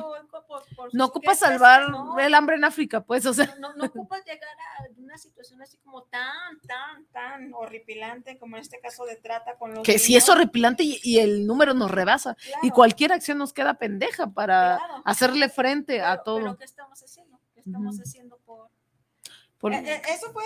es una gran pregunta. Esa es una gran... Sí, Es una gran pregunta para los fanáticos que andan ahí, este, porque yo sí... echándole, comprándole entradas al Verástegui, pues, o sea, Exacto, o sea, porque no era de... o sea, ah, no mamen. Eh, Porque al final sí tiene como de, ah, regala una entrada, compra, rega- de, compra ah, o pasa este link para las personas, que pues claro, está haciendo su base de datos para que después el señor te diga, vota por mí y Claro. electrónica. Y Acu- pues, ¿no? Acuérdense del, este, del Big Data, eh, Ajá. es lo que hace las elecciones hoy en día. Claro, pues, entonces, claro. bueno, este... Pero sí, yo sí me llevé como esa parte de reflexión. ¿Y qué estoy haciendo yo por la infancia, no? O sea, ¿qué estoy haciendo yo? Pues nada. No, pues yo sí hago. No, no tú. Yo digo, es una, es una pregunta compleja, pues. No, No. me, me, sacas de pedo, bien, Mechi, pues no me preguntes directo, pues si volteas y me ves y me señalas, yo pienso que sí es para mí. No es para ti. No me confundas, estás viendo. En confundida es en general. La por la vida. En confundida. No, es en general. O sea, pues nada. Digo, manita. digo, Bueno, porque- estos, momentos pasan cuando ya me siento tensa porque está hablando de canibalismo y estas cosas sí. Ah, no, pero y espérate. esas cosas a mí sí me, me, me- me hacen que me genere como mucho estrés y por eso No. tengo que tener estos periodos de Es que es por el. broma. Sí, es que es por el Pizzagate. O sea, o O sea, sea, todo bueno, el- pero pizza que tenía que ver con el canibalismo, estás igual que mi amiguita Itza con No, su tema random. no es random, porque tenía que ver con las redes que hacían y que. No, no, canibalismo, y para- Dios mío, ¿dónde estoy? Sí, para que usaban a, a- a las personas que secuestraban, pues. Entonces era una red, Ya no quiero hablar de eso. pero ya se acabó. Vamos a hablar del tema bonito que estamos Eh, de ositos, de ositos cariñositos. Ay, me voy a acordar de Osito Teddy. Eh. No, Osito. no. Ay, bueno.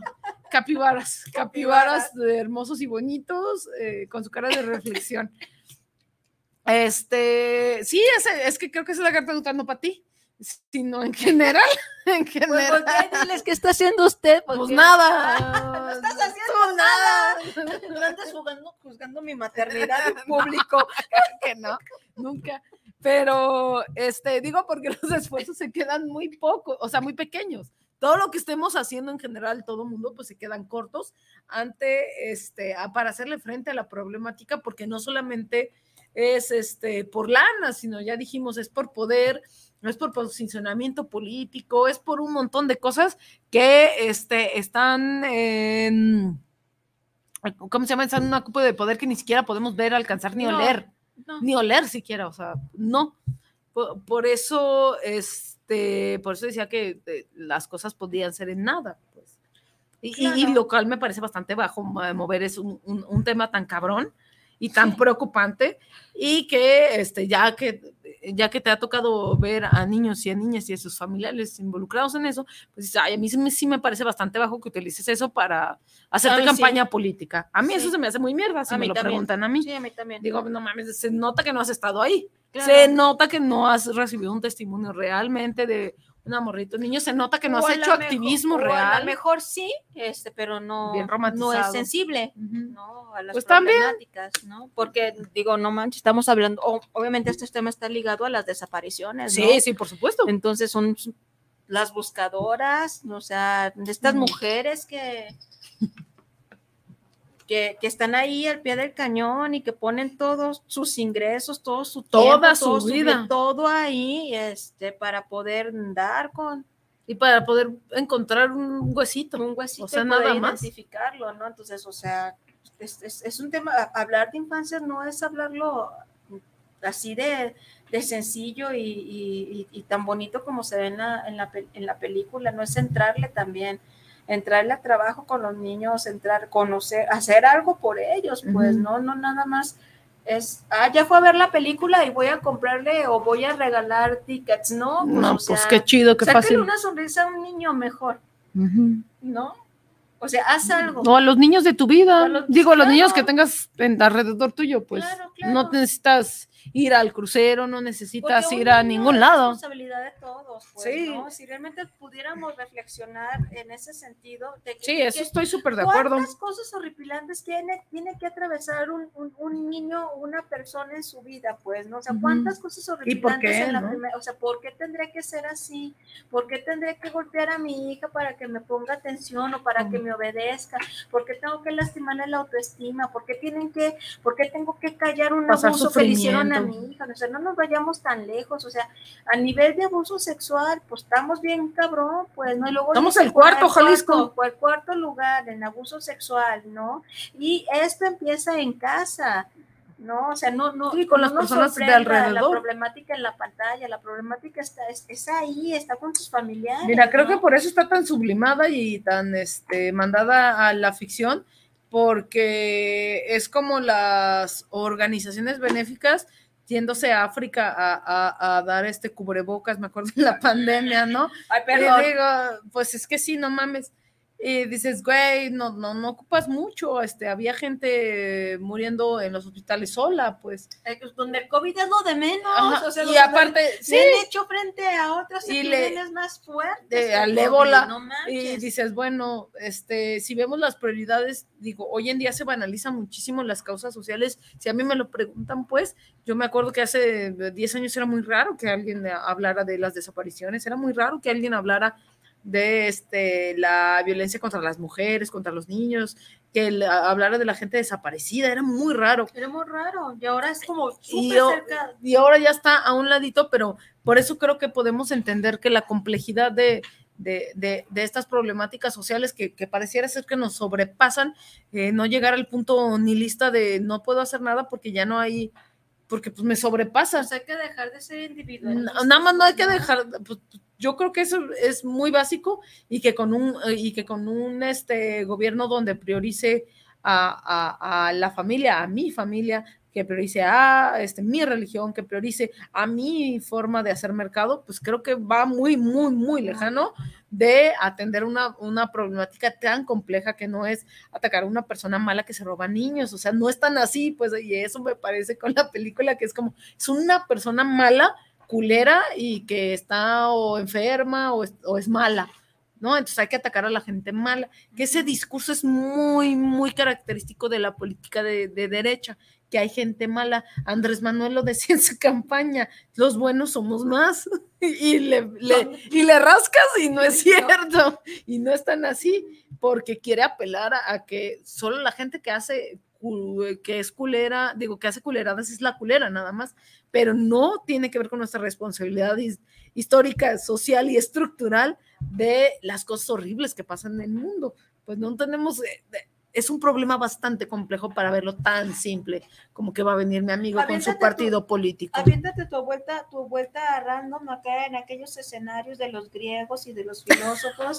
este, ¿Cómo le hacían? No, no, donde, ah. donde también había esta, esta, esta parte del uso de los niños, ¿no? Oh, sí, también es un escándalo. Es que la historia occidental ha sido este, una, una embarradera de, de abuso a los niños y niñas, que ha sido una constante.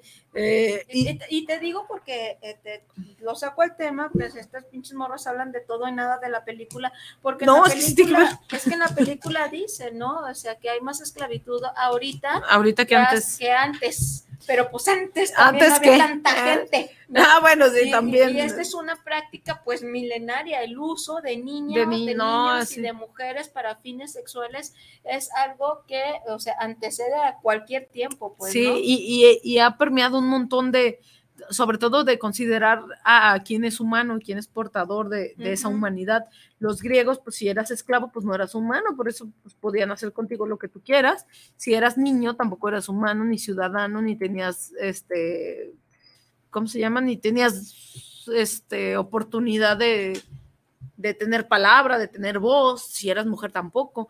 Entonces, la escuela griega se ha caracterizado que es, este, génesis del pensamiento occidental, se ha caracterizado mucho por este, de eso, de eso, este, eh, de, este abuso hacia, hacia los adolescentes hombres y a los niños hombres, porque así se transmitía el conocimiento a través de actos sexuales que no eran de, eh, que no eran este ¿cómo se llama? Que no eran sistemáticos como para castigar al morro, como para darles una, este, eh, una reprimenda o porque los griegos eran malas personas y violaban personas, sino que eh, tenían una práctica cultural y, por eso creo que es tan, tan alarmante el tema, porque está bien introyectado en nuestro ADN cultural occidental el abuso hacia los menores, porque era así como transmitían el conocimiento. Están un montón de hombres desnudos, eh, aceitados en el ágora hablando de política, con adolescentes. ¿Qué chingado estaba haciendo un adolescente de, 10 años, 12 años con el Sócrates de 50 años? O sea, qué chingados. Pues eso, actos sexuales, porque así se transmitía el conocimiento. Los también de Tiberio, pues los escenarios o la historia. Mira, léanse, el banquete de Platón. Léanselo y es una peda con morros que, les van preguntar, que es algo muy valioso porque les van a preguntar sobre el amor y así, pero el subtexto es que, es, que así, y, la historia también lo marca, que así este, transmitían el conocimiento los griegos, ¿no? Y hombres solamente. ¿No? Con, los, este, con los actos sexuales hacia los niños y los adolescentes. Así nos transmitimos el conocimiento y tenían así su séquito de, de seguidores a, tal corriente, la siguen estos morros, tienes que hablar, te tengo que enseñar cómo hablar, te tengo que enseñar cómo vestir, te pongo a te tengo que te tengo que aceitar tu cuerpito. Imagínate, las olimpiadas eran este por eso no dejaban entrar a, mujeres, porque eran desnudos y con aceite. O sea, no sean jotos, o sea, para, nada, me nada, yo sí puedo decir, ¿eh? yo sí puedo decir la palabra jotos, pero este ¿Por qué tú sí? ¿eh? Porque yo soy lencho, yo puedo decirlo. Es, es como en South Park. Heterosexual no puede. estar blanca. Sí, claro, no me den poder, ¿eh? porque, porque sus situaciones de heterosexualidad van a cambiar. No, es que me acuerdo de un capítulo de South donde solo la gente homosexual podía decir que era homosexual. Y por eso digo, yo sí puedo decir, yo soy lencho, yo sí puedo, ustedes no. Bueno, no sé quién esté allá y, nos escuche. Y sí, solamente nosotros podemos jotearnos entre nosotros. Es como en las razas, eh, eh, en, en, los chistes de la raza negra, solo la, la gente de raza negra se puede decir negro. Nada más entre ellos, acá es igual, nada más nosotros nos podemos jotear, ustedes no. pero, este, pero tenía que ver con, este, con, con, esa transmisión del conocimiento que hacían en, en, en, Grecia. Y eso es parte de nuestra cultura occidental. Definitivamente. Aunque no lo queramos este, ver y aceptar, eso también ha sido parte de nuestra cultura occidental, no porque esté, eh, no porque esté bien, sino al contrario, hay, habrá que cuestionarnos de dónde venimos para, para entender que es un problema bastante que nos rebasa bastante, rebasa, o sea, y que es muy estructural, está muy en el ADN cultural. Claro, que no se va a minorar con una película. Ay, no, pero- hay miles de películas. Y hay muchísimas y muy buenas. Ahorita estaba tratando de recordar las películas este, buenas que hablan de una problemática este, social. Hay una que viene ahora, que son los Arieles aquí en México. Está en la Cineteca, van a pasar todas las películas, este, ¿cómo se llama? Que están nominadas a, a los Arieles, que son como los Óscares, pero con menos glamour, mexicanos. Este, se llama de, de sobre desaparición forzada a las mujeres, grita o grito o algo así, Ujú. y, y es de una mamá que busca a su hija. Entonces, está tan, tan respetada y salen las madres buscadoras de la vida real. El- el- la lana se les dio para que siguieran con su labor, la lana de la película, que este, está tan, tan bonita y tan bien cuidada la película. A mí sí me gustó. Mucha crítica dice que no, que es basura, pero a mí sí me gustó porque, verla. porque me vi ahí dije, ay, mira, soy hace 10 años cuando pateaba patrullas, porque esto era un problema importante, ¿no? Y, y a mí, tal vez por eso sí me movió y me gustó, no lloré, obviamente, porque no haya estado ahí, y lo que menos te dan ganas es de llorar, ¿no? Nada más bien te da rabia. No, y pues la- sí vas a llorar. y no la- manches. no, no, y la, la actriz lo hace bastante bien, porque te transmite toda esa rabia e impotencia, y no puedo hacer nada, quiero matar a todos, pero, o sea, todos son culpables, pero no, no encuentra eh, este, como ese, este, eh, esa paz nunca, porque está buscando a su hija que, que, que la desaparecieron, ¿no? Y que, y que se mete dentro del activismo y así. Entonces, eh, vi cosas muy bonitas y, y que está muy bien cuidada y muy bien contada. Y a nivel cine también es muy bonita, por ejemplo, ¿no? Entonces la van a pasar en la cineteca, véanla. Véanla, véanla. Y hay boletos gratis en la Cineteca, ¿eh? porque van a venir los Arieles. Entonces van a pasar películas mexicanas muy buenas, muy, muy buenas. Nos las pasaremos en el cine, mi estimada. Pau. Mira, ojalá tengamos tanto tiempo, más bien. eh, días que sí. económicos hay que pedir para irnos al cine todo el día. Voy a, ya nos quedan nada más seis minutillos. Ay, qué Voy a dar los últimos eh, mensajitos que nos llegaron. Violeta Domínguez, saludos para las conductoras cuestionándonos. Un gran saludo y admiración para ambas. Muchas gracias, Violeta. Te mandamos un beso. Bueno, te mando un beso. Natalie Ruiz, saludos para el programa. Qué padre que hablen de cine. Una gran felicitación, amigas. El cine es lo máximo. Pues sí, vamos a estar hablando de cine Sí, y nos encanta. Va a quedar, de hecho, estamos haciendo como un calendario de actividades en el programa, entonces, este, vamos a estar hablando el primer mes de cada mes de cine, el primer mes, el El primer viernes, viernes de, cada de cada mes, mes. de cine, pero no me ayudan, no me ves feo. No, Este- tú solita te resolviste.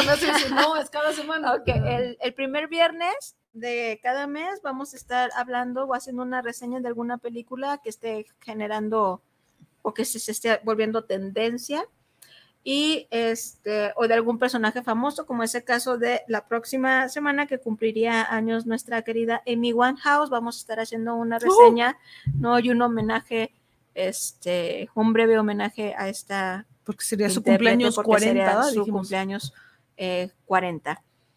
Y bueno, yo reitero lo mismo, cuestiones que estén haciendo por su, por la infancia, ¿no? Y no en general, sino la de, la de, a mí eso, es- eso fue lo que me ha pegado estas últimas, estas últimas semanas, no por ver la película, sino que, que, que estoy haciendo por, por mi niña, ¿no? Más allá de educarla, más, más allá de ser madre, ¿qué más estoy haciendo, no? Este, y yo dije, pues tengo que hacer cosas que me cuesta trabajo hacer y que tengo que abrir los ojos a una realidad y a escenarios que no son tan bonitos para los niños como enseñarla a defenderse en caso de que alguien quiera raptarla, ¿no? Entonces, este, por ahí en algún momento estudié un curso de, de- de- de defensa personal de mujer segura y nos enseñaban a hacer llaves y, y asfixia o para poder salvaguardar tu integridad. Y dije, bueno, pues si yo ya tengo este conocimiento, lo tengo que aplicar y se lo tengo que enseñar a mi hija. Y yo sentía feo y ella lo veía como un juego Y aquí está Paulina que no me deja mentir, que fue el, el sujeto raptador. el borrachito ¿no? raptador. El señor del costal, ¿no? Fue, este, y enseñarle a mi hija cómo pudiese defender cuando alguien quisiera, este, llevársela. Si es algo que duele, pero que es algo necesario, este, hacer también por nuestros hijos, más allá Sí, de no, nada más mm. pretenderlos educar, sino también darles herramientas para que sepan qué hacer en una situación desafortunada que considero que es muy, muy valioso. Otra cosa que yo he entendido es que mi hija, yo tengo que ser y yo voy a ser quien reciba, o sea, el receptáculo de sus emociones, ¿no? En lugar de que ella sea Vas quien reciba las mías, quien reciba mi agresividad, que quien reciba mi Claro. violencia.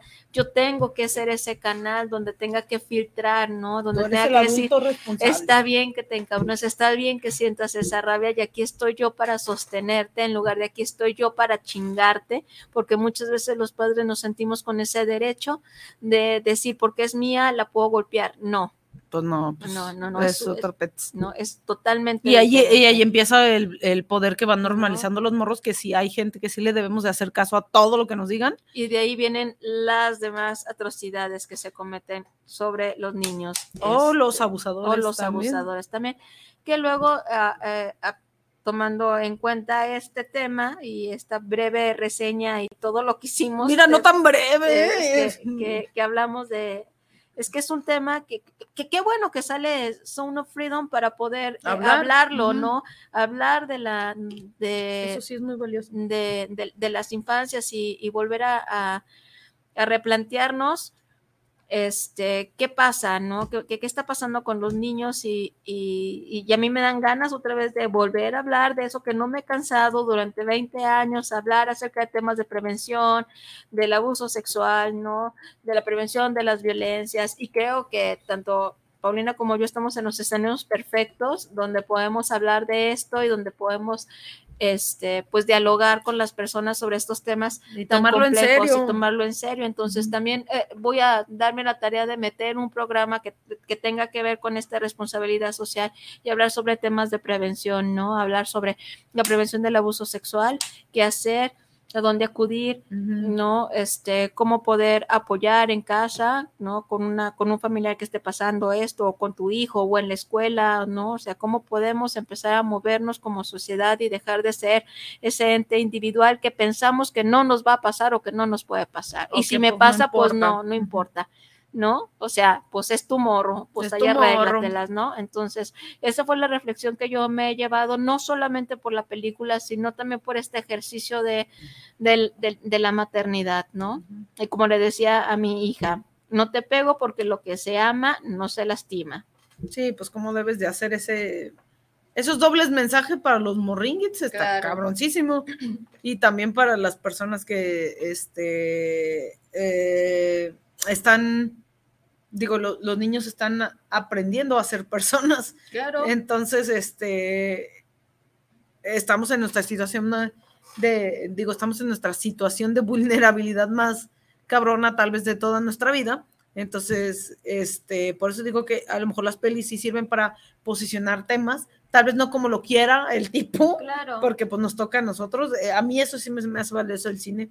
Ahora que, que lo que platicábamos que vamos a hacer este, reseñas de cine que posicionan temas, digo, sean reales de ciencia ficción, de lo que tú quieras, pero posicionan temas y dan oportunidad para mover algo, para hablar, lo que estamos haciendo hoy. Este, esta peli nos sirvió de pretexto para hablar de, de el, el problema más cabrón, yo creo, de, eh, en Jalisco, que va cobijado por otras pro- problemáticas que no se acaba nada más en este, le dono a la UNICEF mis mil pesos al mes, porque pues va a hacer algo, ¿no? Pues mm, está muy cabrón. Y creo que sí tiene que ver con este, empezar pues a, a ver si nos sale, empezar a, hacer comunidad. Los problemas sociales no se resuelven en lo individual, eh, eh, son este, antagónicos, la individualidad y lo social. Entonces tenemos que empezar a hacer equipito con las personas de nuestras vidas, las que tenemos más cerca. No ocupamos irnos a la África, ni, ni a Colombia, ni a El Salvador. Aquí en la casa, llegando. Sí, así es. Así de fácil, está fácil, pero complejo. Sí, pues bueno, el tiempo se nos acabó. Espero que les haya gustado este programa donde hablamos de todo y nada. Intentamos hacer una freedom. reseña o, o no de la película Sonidos de, de Libertad. Me despido, les dejo un fuerte abrazo, que pasen un excelente fin de semana y soy Ani Casiani y nos vemos la próxima semana con más de Cuestionándonos.